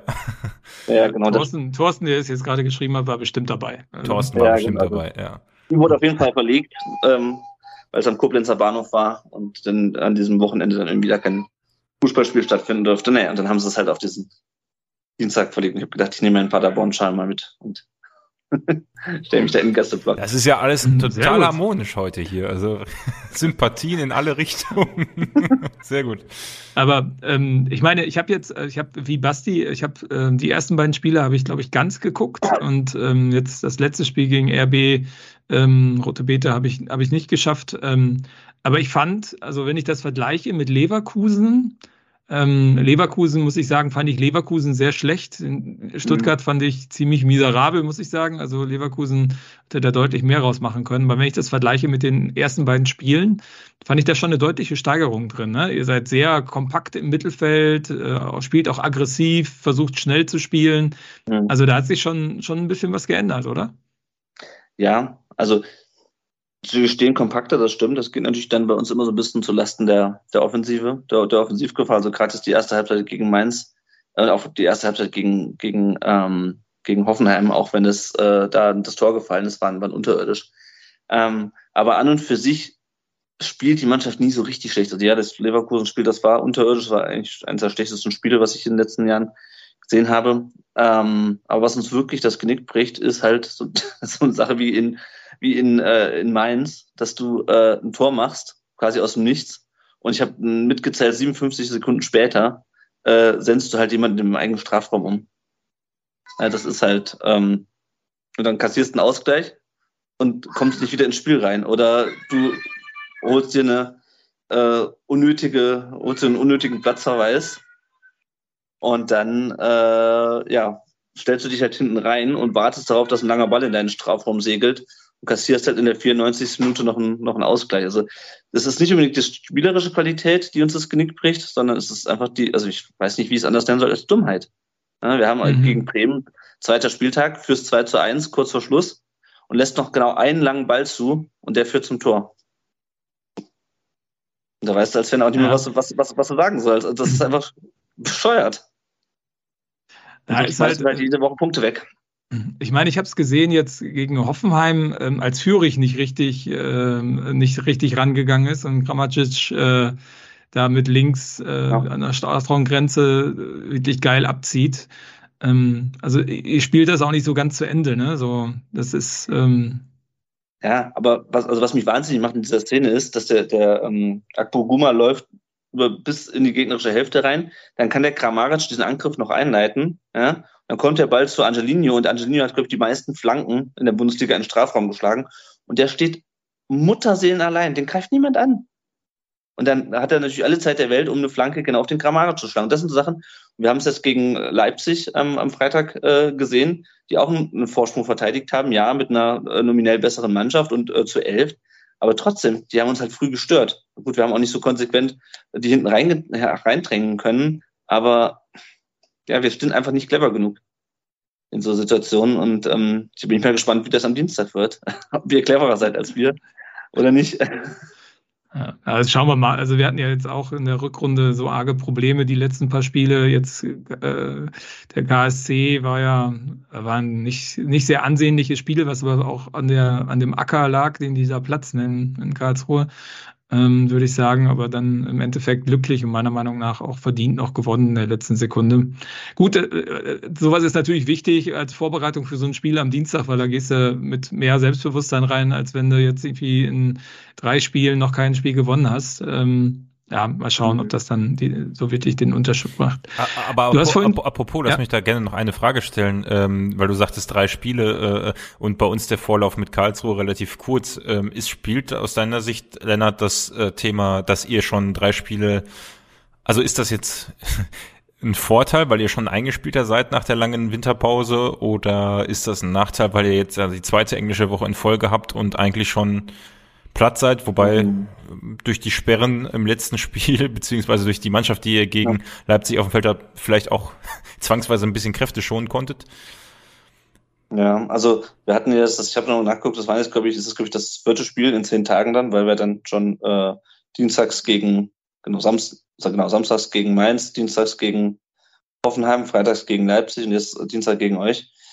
Ähm, und eigentlich hat Bruno Labbadia ja in der Winterpause auch sehr viel Kondition trainieren lassen, weil er halt äh, eigentlich auch ein laufintensives Spiel ähm, bevorzugt äh, und weil er sagt, wir brauchen halt die Kondition halt auch bis zum Ende der Saison. Ob das jetzt schon wirkt, ob diese Ausdauer jetzt schon wirkt, weiß ich ehrlich gesagt nicht. Also wir haben, also Amada wird wahrscheinlich zurückkehren, der war ja nur jetzt für das eine Spiel gelb gesperrt. Äh, Thiago Thomas fällt drei Wochen aus, der hat eine Bauchmuskelzerrung. Bei Mafropanos ähm, weiß ich ehrlich gesagt nicht. Ich, also ich glaube, äh, müssen wir einfach die Spieltags-PK nochmal abwarten oder die, die, die Spiel-PK. Ähm, schwierig zu sagen. Also klar haben wir das natürlich einen anderen Rhythmus jetzt drin, weil wir es wirklich äh, alle paar Tage gespielt haben. Auf der anderen Seite geht das natürlich auch auf die ähm, auf die Kondition, gerade wenn du dann halt noch so hinten raus, so also gegen Hoffenheim, ähm, noch versuchst, eine, eine Führung zu verteidigen. Also es ist ganz schwer zu sagen. Also vielleicht haben sie sich dann endlich eingespielt am Dienstag. Oder sie pfeifen halt schon auf dem letzten Loch wegen des engen getakteten Spielplans. Ich kann es momentan überhaupt nicht einschätzen. Ihr habt ja wirklich, äh, wenn man mal guckt, also jetzt aktuell noch sechs Stammspieler, die äh, als verletzt gemeldet sind. Also ähm, Avopanos hast du gerade schon mhm. genannt, dann äh, Sagagu, Sagadu mhm. äh, sehe ich hier. Dann äh, Sosa natürlich, mhm. ich glaube, der ist auch länger noch raus. Dann haben wir Ulrich, Silas war jetzt ja. zumindest für das eine Spiel nicht dabei. Da hatte ich aber verstanden, dass der Dienstag sehr wahrscheinlich dabei sein wird. Und Thomas. Genau, also Thomas also, hat auf jeden Fall drei Wochen aus. Silas hat eine Einblutung im Schienbein. Äh, das hört sich aber nicht so an, als würde das ewig dauern. Sagadu hatte sich ja in der, ähm, im Training, in der Winterpause verletzt. Der hat eigentlich schon während des, also im Trainingslager, hat eigentlich im Trainingslager schon wieder direkt der Reha angefangen und trainiert auch schon wieder mit Ball, wird aber wahrscheinlich Dienstag noch nicht fit sein. Und Sosa hat ja WM gespielt und kam dann, der hatte schon die ganze Zeit, auch letzte Saison schon Adduktorenprobleme und die ziehen sich jetzt, glaube ich, weiter raus oder haben sich dadurch, dadurch, dass er quasi nicht so wahnsinnig viel Winterpause hatte, ähm, auch nicht verbessert. Ähm, der wird aber auch langsam wieder rangeführt. Also ich glaube auch, dass der in den nächsten zwei, drei Wochen wieder auf dem, auf dem Platz steht, aber ich glaube, für Dienstag ist das noch so früh. Ähm, genau, Mafropanos muss man schauen, der ist gegen ähm, gegen Hoffenheim ist er mit irgendeinem Kopf zusammengerasselt und hat dann mit Torban weitergespielt und konnte dann irgendwie auf mein Auge nichts mehr sehen oder so. Ähm, ja, also mal schauen.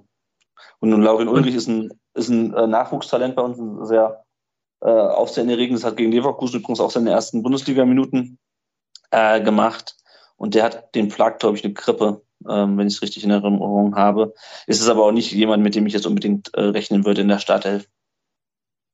Okay.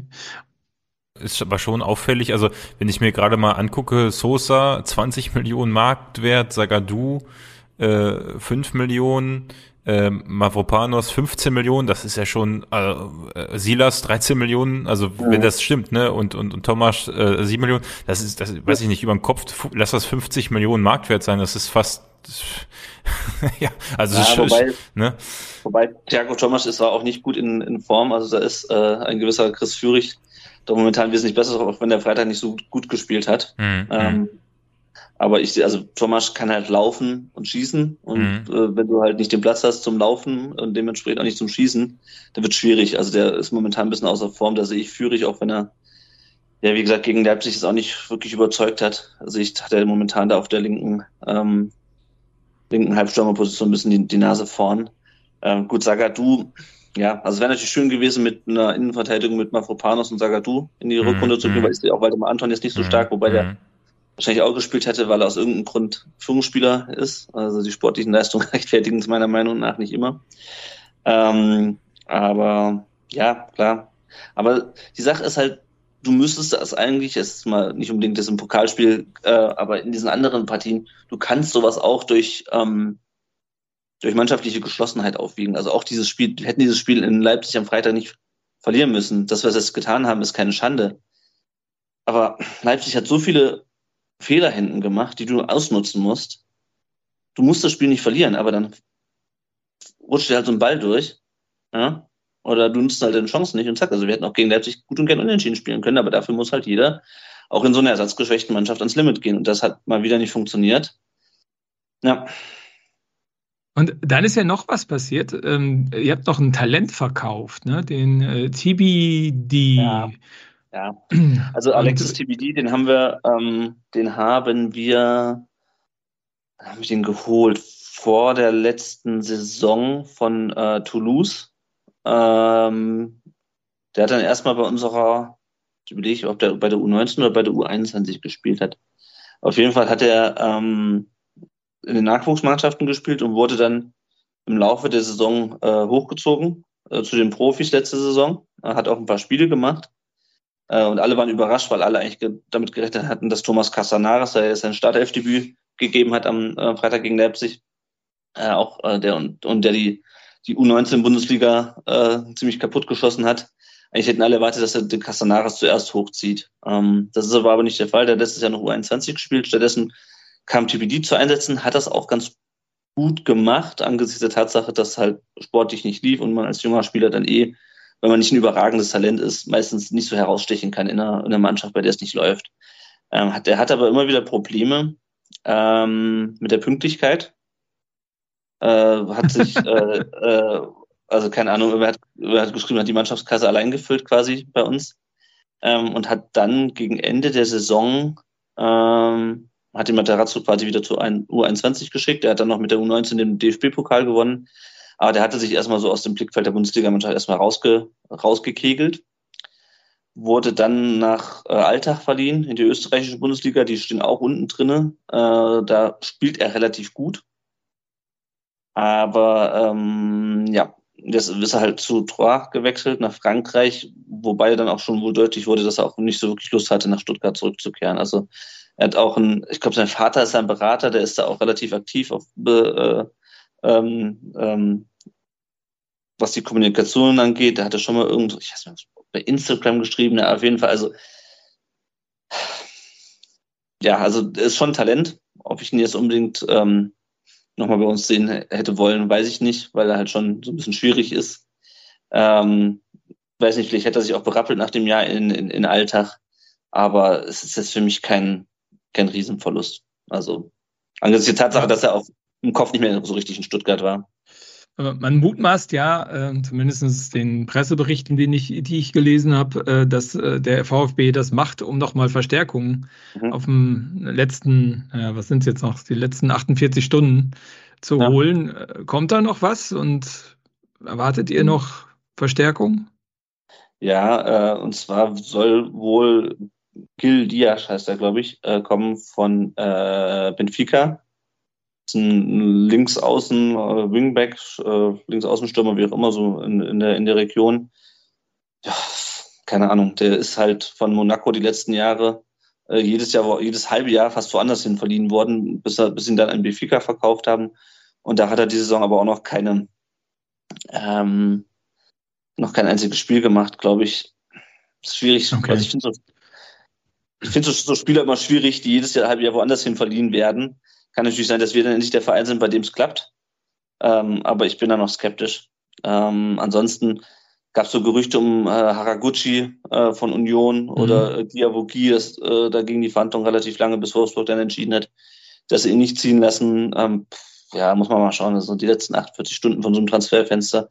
Da kann ja meistens alles passieren. Äh, oder ja. auch mal nicht. Aber ähm, äh, wird hm? sicherlich kein Spieler, den wir dann am Dienstag in Paderborn sehen. Oder meinst du, dass Labadia, ein Haraguchi wäre vielleicht sogar noch jemand, den man direkt brennt also, bringen könnte? Ich, ich wollte sagen, also wenn Haraguchi morgen früh unterschreibt und seinen Medizincheck macht, könnte ich mir vorstellen, aber nicht so wirklich, weil das macht ja, also den so kurzfristig reinzuschmeißen und dann Gefahr zu laufen, dass die Abstimmung mit dem Nebenleuten nicht klappt, gerade auf so einer, gerade auf so einer zentralen Position ist es, glaube ich, also da müssten sie schon nochmal intensiv trainieren, die beiden, die, die äh, paar Stunden noch vor dem, vor dem Spiel. Ich kann es mir ehrlich gesagt nicht vorstellen. Ähm, mhm. das, das letzte Gerücht, was es noch gab, war äh, Hugo Vetlesen, keine Ahnung, wie das, man das auf Norwegisch richtig ausspricht, von äh, Bödo Klimt. Ähm, mhm. Das ist auch ein Offensivspieler, äh, hat relativ viele Tore geschossen, auch in, in Norwegen. Äh, da kann sich der VfB aber viel, wie bei so vielen anderen Gerüchten wohl die Ablöse nicht, nicht, nicht wirklich leisten. Also Gacinovic habe ich auch gelesen, aber der, da hätte, ähm, wo spielt er jetzt? Athen, AEK Athen hätte acht Millionen haben wollen und äh, die haben wir gerade nicht übrig. Gacinovic wäre spannend gewesen. Okay, glaube ich. Wo wir gerade bei den Spielern sind, ähm, ihr habt ja zwei im Kader von uns und einen äh, Nichtspieler im Funktionsteam. Ja. Ähm, erzähl mal, wie, wie, wie ist da eure Sicht so auf Chris Führig, der jetzt schon ein bisschen länger bei euch ist, und Luca Pfeiffer, ja, den mhm. nennen wir ja immer als Spieler aus Paderborn, wobei ja. der nie ein Pflichtspiel, ich glaube noch nicht mal ein Trainingsspiel mitgemacht hat. Er ist, glaube ich, direkt weitergezogen in die Laie. Ähm, wie sind die beiden so bei euch angekommen? Also Führig hatte natürlich das Pech, dass er sich direkt im ersten, ich glaube, es war das erste Testspiel nach seiner mhm. Verpflichtung, im ersten Training, ähm, die Schulter gebrochen hat. Ja. Äh, und dann erstmal, wie lange ist der ausgefallen? Ein halbes Jahr mindestens, so zwei, drei Monate. Auf ja, jeden Fall. Zurückrunde ist er wieder eingetreten, ja. Ja, genau. Dadurch kam er natürlich super schwierig in die, in die letzte Saison erst rein. Ähm, man sieht immer wieder, dass, dass, dass er Potenzial hat. Ne? Das hatten wir ja auch dann bei mir im Blog mal gesprochen, glaube ich. Ähm, aber er setzt es nicht so, er ruft sein Potenzial nicht so voll ab. Also er hat schon echt gute, gute Tempoläufe, gute Triplings. Und dann schießt er halt irgendwie vom Strafraum ran und dem Torwart genau in die Arme. Also er hatte ein, zwei, ein, zwei gute, gute Szenen und man denkt immer, ja, jetzt ist er mal auf dem Weg dahin, dass er sich endlich durchsetzt und dann ist das nächste Spiel halt wieder so überschaubar.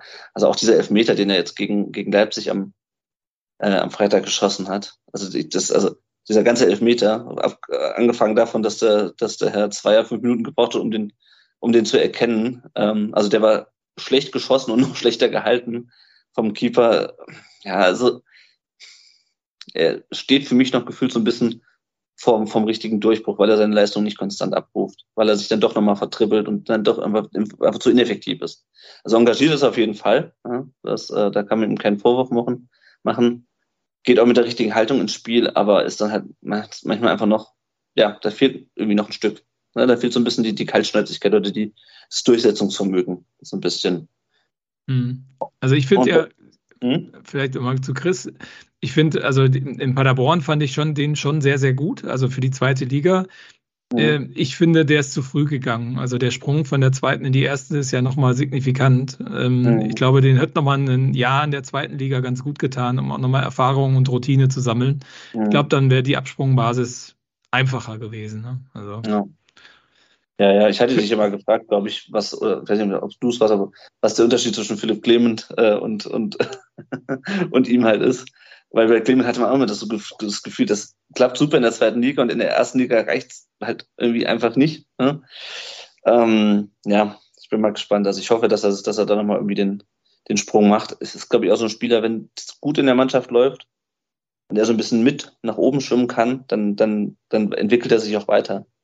Mhm. Aber wenn du halt ständig gegen, also letzte Saison war halt, also gut, da kam er auch schwierig rein in die Saison äh, und war auch neu in der Mannschaft. Letzte Saison halt schon ein Kampf und dieses Jahr ist halt wieder ein Kampf und ein Krampf und da haben so Spieler, die jetzt nicht so herausragen ähm, und die einfach so ein bisschen Eingewöhnungszeit brauchen. Das, wie gesagt, bei Philipp Clement war ja, hatten wir auch mal drüber gesprochen, Philipp Clement braucht halt einfach sein, sein gewohntes Umfeld und da kann er glänzen. Und beim, ähm, beim Chris Führig ist es, glaube ich, nicht ganz so, aber der, ja, wenn es besser laufen würde, wird es auch bei ihm besser laufen, glaube ich. Und ähm, um mal auf Luca Pfeiffer zu kommen, der hat auch einen schlechten Start bei uns. Der hat sich nämlich gleich in dem zweiten oder dritten Spiel völlig bescheuerte rote Karte eingehandelt und drei Spiele Sperre. Ja, der ist, der bleibt auch zu blass. Also, das ist ein, an sich auch ein spannender Spieler. Also klar, wenn du halt in der ähm, zweiten, in der ersten Liga, in der zweiten Tabellenhälfte ähm, spielst, dann sind so Spieler äh, von, von guten Zweitligisten, hat er ja vorher auch bei, bei Darmstadt gespielt mhm. oder halt ne, von euch, die dann den nächsten Schritt machen wollen und sich beweisen wollen und die wirklich noch ein bisschen Luft nach oben haben und die dann aber diese Luft, diese Höhen dann bei deinem Verein erklimmen wollen, ist eigentlich genau das Richtige. Ja, weil du hast, das sind keine Sattenspieler, sondern die wollen die wollen jetzt halt den nächsten Karriereschritt machen.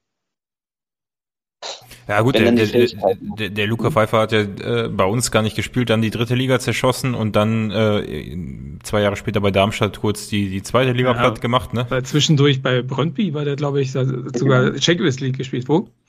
Ah, nee, genau, Brøndby. Brøndby war auch genau. Und dann halt noch Midtjylland. Ähm. Ja, ah, ja, Midtjylland auch. Midtjylland hat genau. da Champions League, zumindest Ergänzungsspieler war da. Ja, genau. Ganz gut war. Ja. Aber das ist ja das Phänomen, was man auch hat. Ich meine, ich habe jetzt letztes Mal geguckt, Simon Terodde ist bei Schalke, ich weiß nicht, ist er Stammspieler? Ich glaube nicht, ne? Äh, also.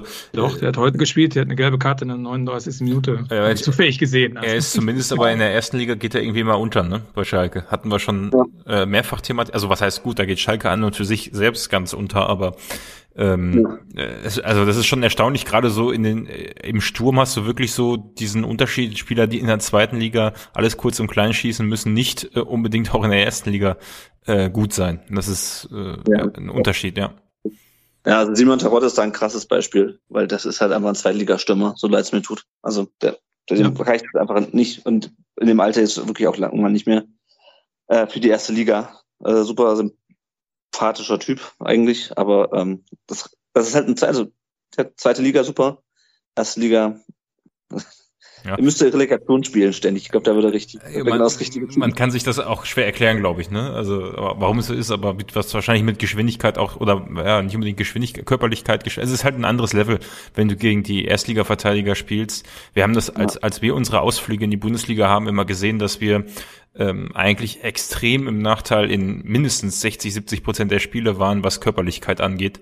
Äh, weil, würde ich jetzt im Terodde im Speziellen nicht absprechen, aber so im Allgemeinen scheint das immer ein Defizit zu sein zwischen erster und zweiter Liga. Also nochmal ein Unterschied, deutlicher Unterschied. Ja. Ja, und als drittes äh, habt ihr was getan, was mir persönlich echt, äh, wo ich echt gezuckt habe. Also, dass der Fabian Wohlgemuth zu euch gewechselt äh, mhm. ist. Ähm, Gut, es ist für Paderborn jetzt nicht überraschend, weil bei uns ist ja eh so ein Durchgangsverkehr. Ähm, äh, ist ja auch so ein bisschen die Intention von vielen, die nach Paderborn kommen. Aber das hat schon hier, glaube ich, wehgetan. Und ähm, ich fand den, den Transfer auch ein bisschen komisch, weil ihr habt erst einen neuen Trainer, also Labadia sozusagen verpflichtet und dann nochmal den Sportdirektor da drauf gesetzt. Die Konstellation ist ja auch ein bisschen strange, also oder? Offiziell wurde ja der, der ähm, Fabian Wohlgut am Samstag vorgestellt und Labadia dann am Sonntag, aber ja. Also das war ziemlich zeitgleich. Ich glaube, man hat sich schon lange auf Labadia festgelegt und hat dann den äh, Fabian Wohlgemuth noch so gefragt, äh, würdest du auch unterschreiben, wenn Bruno Labbadia der Trainer ist? Dann hat er wahrscheinlich ja gesagt. Äh, ja, das war, das war alles ein bisschen komisch. Also zumal, Labbadia hatte ich ja schon angesprochen.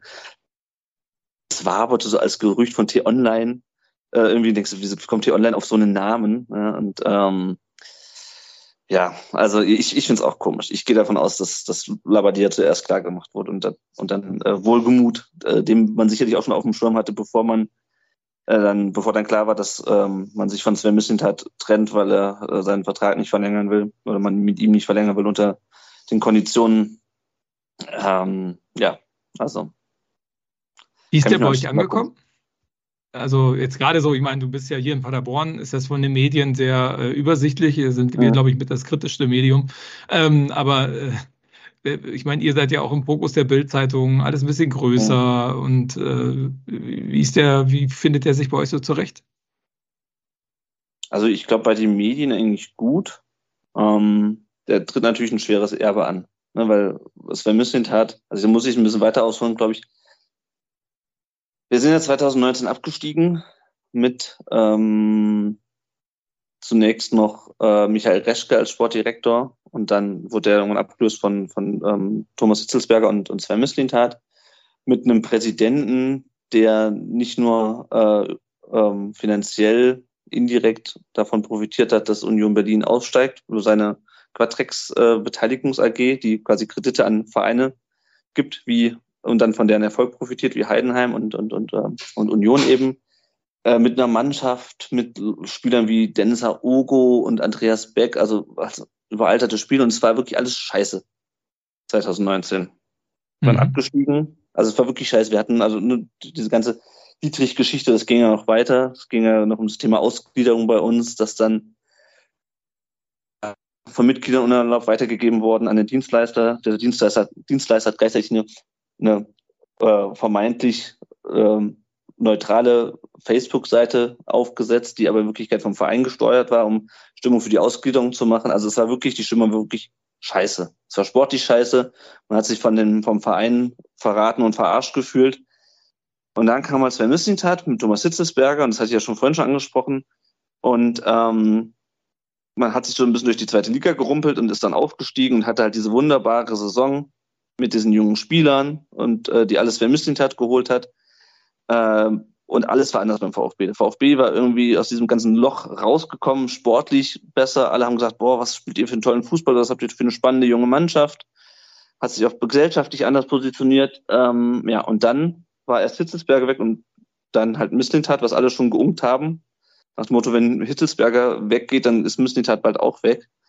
Ähm, und Mislintat war unglaublich, also bei vielen Leuten und nicht, nicht bei allen logischerweise. Es gibt auch Leute, die gesagt haben, guck mal, wie wie Sportlichkeit abschneidet, aber er war unglaublich vielen Leuten unglaublich beliebt. Also er hat sich fünf Stunden hingesetzt bei den Kollegen vom, vom Podcast SDR, hat mit denen fünf Stunden über sein Leben und seine Philosophie und alles äh, geredet. Also unglaublich sympathischer Typ. Mhm. Ähm, ja, und dann kommt halt jemand, von dem man noch nie gehört hat. Äh, und ähm, ja, also ich glaube, was den Leuten, was wir positiv finden, ist, dass Fabian Wohlgemuth auch ähm, mit kleinen Budgets umgehen kann und auch Leute entdecken kann. Ähm, das kommt, glaube ich, gut an. Was die Leute jetzt ein bisschen skeptisch macht, ist, dass die bisherigen Transfergerüchte vor allem Spieler waren, die Bruno Labbadia von früher kennt. Ja? Also ob das nun Giavogi ist oder Haraguchi, den hat er, glaube ich, auch bei, irgendwo hat er den auch trainiert. Ähm, wir warten alle noch so auf den, seinen ersten richtigen, auf den ersten richtigen Wohlgemut-Transfer. Also wir haben zwar jetzt, ähm, er hat einen Vertrag mit Silas verlängert, ähm, das war aber auch noch von Mislintat eingefädelt. Wir haben auch einen 17-jährigen Serben äh, mit dem Namen Milosevic verpflichtet von Novi Sad, aber auch das war noch von von äh, Mislintat, glaube ich, äh, eingeleitet und wir warten noch so ein bisschen auf seinen ersten richtigen Transfer. Deswegen kann sich noch niemand so richtig ein einen Reim auf ihn oder so ein richtiges Bild von ihm machen. Und klar, die Gerüchte, da sind ein paar Spieler dabei, wo du denkst, so, pff, hilft uns der jetzt wirklich weiter? Hilft uns ein Haraguchi weiter? Hilft uns ein Giyogi weiter? Zumal ja so Spieler über 30 auch nicht gerade in Apfel und ein Ei spielen. Mhm. Ähm, ja, also schwer zu sagen. Da muss man wahrscheinlich erstmal den, den Dienstag, äh, beziehungsweise jetzt die Transferperiode abwarten, um zu wissen, was man von ihm halten kann. Und dann ähm, ja, und dann halt die Rückrunde. Ne, was, also wir haben natürlich nicht so wahnsinnig viel Geld ähm, zur Verfügung gerade. Das war schon für Missentat natürlich eine, eine Limitierung. Ähm, und dann müssen halt schauen, was er daraus macht. Ob er sagt, okay, nee, wir holen jetzt nichts mehr, weil es sich nicht lohnt und der Kader ist eigentlich stark genug. Und wenn wir dann trotzdem absteigen, hat er natürlich auch ähm, nicht geglänzt, sagen wir mal. Auch wenn er dann natürlich mit dem, wenn er nur im letzten halben Jahr da war, äh, weniger zu beitragen kann. Aber ja, also ich kann's, man kann es auch nicht so richtig sagen. Ist ja im Winter auch ein bisschen schwierig für einen Sportdirektor, ja. äh, da große Umbrüche oder sonst was äh, irgendwie einzuleiten. Ich glaube, das wird dann, wenn erst zum Sommer passieren und dann muss man halt gucken, ja. in welcher Liga man unterwegs ist. Also ich habe ja damals auch geschrieben, für Liga 2 ist das, glaube ich, ein sehr guter Sportdirektor. Für Liga 1 ähm, ist halt auch neu für ihn, äh, müsste er sich ja. erst noch beweisen. Aber Meinst du denn, er kann euch jetzt Insights geben äh, in Paderborn, äh, in das Paderborner Spielwesen etc., Trainer, Mannschaft ist ja eigentlich mehr oder weniger das, was er hinterlassen hat, ähm, die euch hilf, helfen werdet, werden, äh, ja, das äh, Spiel besser vorbereitet anzugehen? Hoffe ich. ich hoffe, aber ich glaube nicht äh, gleichzeitig nicht, dass ihr so blöd seid und äh, alles so macht, wie ihr es äh, noch unter ihm gemacht habt. Also da wird es mit Sicherheit auch noch Kniffe geben, äh, mit denen ihr ihn überraschen könnt. Also hoffe ich für euch, weil ansonsten, ja. also abgesehen davon, also, dass das Spiel, das Spiel natürlich nicht so entschieden wird, ähm, aber ähm, ja, also klar, da hat man natürlich einen gewissen, äh, einen gewissen Vorteil, dass er die Mannschaft kennt, äh, dass er auch die Spieler kennt und vielleicht auch ihre Schwächen kennt. Ähm, wenn das heutzutage in Zeiten von Scouting, Datenscouting überhaupt noch, noch ein Geheimnis ist. Ähm, und ähm, kann man natürlich auch fragen, ob ähm, so Wechsel ähm, ja, dann so positiv sind oder ob es da nicht eine, eine gewisse Zwischenzeit geben sollte, wenn Leute in so verantwortlichen Positionen wechseln. Also ich meine, wir hatten das immer, dass Horst Held äh, mitten in der Saisonvorbereitung zu Schalke gegangen ist. Ähm, das ist schon, keine Ahnung, zehn Jahre her oder mehr. Da fragt, und da denkst du auch, okay, welche Transfers hat er jetzt noch getätigt, bevor er, oder, oder nicht mehr getätigt, bevor er gegangen ist, weil er schon wusste, dass er geht. Also, ähm, ja. ja. Also lässt sich wahrscheinlich nicht umsetzen. Aus eurer Sicht würde ich mich, und wenn es jetzt nicht nur in Anführungsstrich Pokal wäre, sondern wir irgendwie gegeneinander ähm, gegen Abstieg kämpfen würden, ähm, fände ich schon sehr schwierig. Aber also ich glaube, ist, ist also ich glaube, Lukas Kwasniok ist ideenreich genug und er ist ja eigentlich auch dafür bekannt, dass er gerne mal anders spielt, als äh, alle erwarten. Mhm. Dass er, dass er das irgendwie antizipiert, dass man eine gewisse Erwartungshaltung durch Fabian Bogemuth ja. hat. Ja. Ähm, gut, ähm, vielleicht nochmal zu, zum SC Paderborn. Ähm, eine Frage, die wir mal gerne stellen. Wie seht ihr in Stuttgart denn den SC Paderborn? Wie nehmt ihr ihn wahr? Nehmt ihr ihn überhaupt wahr? Äh, so also ich glaube, dadurch, dass wir jetzt in den letzten Jahren ähm, immerhin zwei Spieler aus Paderborn geholt haben, äh, ist uns der Verein schon durchaus ein Begriff. Ähm, aber ja, es ist, verbindet den VfB oder die VfB-Fans verbinden es nicht mit dem äh, SC Paderborn jetzt nicht so viel wie mit Vereinen, gegen die wir regelmäßiger spielen. Also ich glaube, das ist das fünfte Spiel jetzt gegen euch. Ne? Ja, ich glaube, wir haben zwei Pokalspiele, zwei Ligaspiele. Ähm, ja, schwer zu sagen.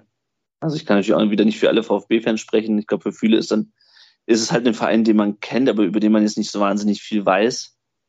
Ja, ähm, weil man, ja, also das, ähm, ja, also hört ihr das wahrscheinlich nicht gerne, aber über Bielefeld weiß man mehr, weil man einfach häufiger gegen die gespielt hat. Ja, auch wenn irgendwie, ja, die Vereine geografisch auch weit weg sind ähm, und man sonst nicht so wahnsinnig viel Bezug dazu hat. Ähm, ja gut, das, äh, das muss man an der Stelle erwähnen. Das Schöne ist ja, äh, wenn ihr, wenn du sagst, Bielefeld hat man noch mehr im Kopf, äh, die haben es ja gar nicht so weit nach Paderborn, um guten Fußball zu sehen. Das muss man auch einmal sagen. Also die Vereine trennt ja nicht so viel außer guten Fußball. Ja, das stimmt, das ja, stimmt. Genau. Aber ähm, in der Tat hören wir das gar nicht so ungern, weil wir hatten schon ähm, viele Gäste, viele Diskussionen vor Spielen. Ich erinnere mich immer gerne an einen Gast ähm, äh, äh, vor einem Köln-Spiel, der dann gefragt worden ist, wie wir in Spielen tiefstehend, ähm, ja, sehr defensiv orientiert, dass wir das Spiel jetzt für 5-2 in Köln gewonnen haben. Ähm, also genau, meistens führt das dazu, dass man sehr überrascht ist, wie Fußball, wie Fußball in Paderborn gelebt wird. Ähm, ich weiß oh. nicht, ob man das jetzt Dienstag aussieht, aber ich gehe mal ganz stark davon aus, dass äh, Lukas Kwasniok äh, jetzt nicht mit einer Fünferkette aufspielen wird, sondern gewohnt offensiv und aggressiv in das Spiel gehen wird. Ja. Also ich glaube, wir haben es schon so ein bisschen mitbekommen, weil ich glaube 2019 wart ihr da auch noch relativ lange im Aufstiegsrennen dabei, oder? Habe ich das falsch in hm. Erinnerung? Ich überlegen. 2019 sind wir doch abgestiegen. Also 2019, ne, doch, da sind wir, waren wir nicht. 18, 19. Oder? Schmeiß ich das durcheinander, weil es ging ja am Ende noch darum, wer belegt den Relegationsplatz. Wer steigt direkt also, auf? Wo, wo, wo Union dann in die Religion gegangen, äh, Religion, Relegation gegangen ist, meinst Relegation. du? Und wir auf zweit gelandet sind? Also ja. wir sind direkt aufgestiegen, 18, 19, ja, genau. Genau, aber Union, ja, aber genau, ja, genau. gut, klar, es gab durchaus ja eine Phase im Vorfeld, wo es um die Relegation dann also, ne, klar, wo, genau. wo wir da auch hätten reinkommen können, ja. Mhm. Ja, genau, genau. Deswegen hat man ja natürlich schon, schon so ein bisschen geschaut, okay, gegen wen, äh, gegen wen äh, spielt man dann da in der, in der Relegation? Also ich muss auch ganz ehrlich sagen, ja, schon einfach. Ach, stimmt, da wart ihr ja in der Relegation, ne? Genau. Ich, genau, ja, genau. Stimmt. Ja. Genau, genau. Und ich habe mir, als ich dann nachts um elf, halb zwölf, als wir dann in Berlin losgekommen sind oder sowas, dachte ich, Ach, wenn wir mal lieber in Paderborn abgestiegen, dann wären wir wenigstens schneller zu Hause. Aber ja. ich weiß gar nicht mehr. Nee, aber ich das, ich versuche daraus abzuleiten, ob wir damals gesagt hätten, Paderborn wäre der leichtere Gegner gewesen oder der schwere Gegner. Ich weiß aber ehrlich gesagt nicht mehr. Also Stuttgart, also ich wohne ja selber nicht in Stuttgart und komme auch nicht daher. Das, ähm, also mir ist natürlich, weil ich aus Kassel ursprünglich komme, ich habe mehr so den geografischen Rundumblick. Ich glaube, es ist in Süddeutschland generell so, dass ähm, Leute alles nördlich von nördlich des Mainz äh, ist quasi ist quasi schon Norddeutschland. Also ich glaube, die meisten VfB-Fans. Ruhrgebiet ähm, quasi. ja, ich, ich habe einen Kumpel, der kommt aus der Nähe von Stuttgart, gesagt, alles nördlich ist äh, Ruhrgebiet. ja, genau, so ungefähr. Ähm, deswegen, äh, abgesehen von den Leuten, die wirklich dann auch regelmäßig in die zweite Liga mal schauen, ähm, hat man einfach von Paderborn nicht, nicht so wirklich ein, eine, so die, die tiefschürfende Meinung, glaube ich. Okay, gut, ist jetzt auch äh, Champions League dauert noch ein bisschen bei uns, also da arbeiten wir noch dran. Dann seid ihr auf jeden Fall an Karte, ja. Anders als, anders als Union die? Berlin, deswegen. Also rückblickend, äh, also zumindest auf lange Dauer ist Union Berlin, sicherlich hat Union einen Platz in der Bundesliga oh, weggenommen, klingt so böse, ne? aber hat ja durchaus da eine Rolle eingenommen, äh, die sich wahrscheinlich der VfB Stuttgart gerne gewünscht hätte und also die sich viele gerne wünschen will, wenn man heute auf die Tabelle blickt. Ja, ja, und vor allem, wenn man auf die Relation zwischen äh, Gehaltskosten beispielsweise und, und sportlichem Erfolg schaut. Ja, ja. Naja, das auf alle Fälle gut. Union hat da viel richtig gemacht, hat da auch, glaube ich, ein sehr professionelles Backend am Werk ähm, und ja auch sehr, sehr zahlungskräftige Menschen hinter dem Verein. Und das darf man ja auch nicht vergessen. Also gut, wir hatten gesagt, dass wir es auf eine Stunde begrenzen. Jetzt ist die Stunde um. Basti, noch irgendwelche Fragen an den Lennart? Ja, sein Tipp für, äh, für Dienstag, ne, denke ich mal, hm. obligatorisch, oder? Ja, das auf alle Fälle. Den wollen wir noch hören. Lennart, hau ja. raus. 2-1 für uns. Und zwar nicht nach Verlängerung, weil ich will noch rechtzeitig, ich muss am nächsten Tag arbeiten. Gut, müssen wir alle. Klasse. Klasse, wir müssen alle morgen arbeiten. Aber ähm, ja, 2-1 für uns. 2-1, okay. Basti? Oh, ja, ja, ich sag, das wird eine ganz zähe Nummer. Ich sag, das wird ein äh, 3 zu 2 in der Verlängerung für uns. 3 zu 2 für uns in der Verlängerung. Mhm. Hm, ich glaube nicht, dass das Spiel in der Verlängerung entschieden wird. Ähm, sollte es in der Verlängerung entschieden werden, glaube ich, werden wir da die Nase vorne haben, weil ihr ja schon viele Spiele in der Knochen habt und ich glaube, über 120 Minuten wird es dann echt schwer für euch. Ähm, ich würde sagen, wir entscheiden das Spiel aber schon in der äh, normalen Spielzeit und gewinnen 3 zu 1. Ja, ja, ja. Schauen wir mal. Ja, positiv gestimmt. Genau. Ich habe das letzte Spiel auch richtig getippt. Na, sehen wir. Genau, super. Das, hey, das Lennart, letzte, dann, das letzte Spiel ja, gegen Karlsruhe meinst du, aber im DFB-Pokal ja, genau. hast du nicht das Ergebnis getippt. genau. Ja. Nee, das nicht, das nicht. Das äh, Elfmeterschießen habe ich nicht vorausgesehen. Gut, ja, Lennart, ey, vielen Dank, dass du da warst. Ähm, genau, und du bist dann am Dienstag auch in Paderborn.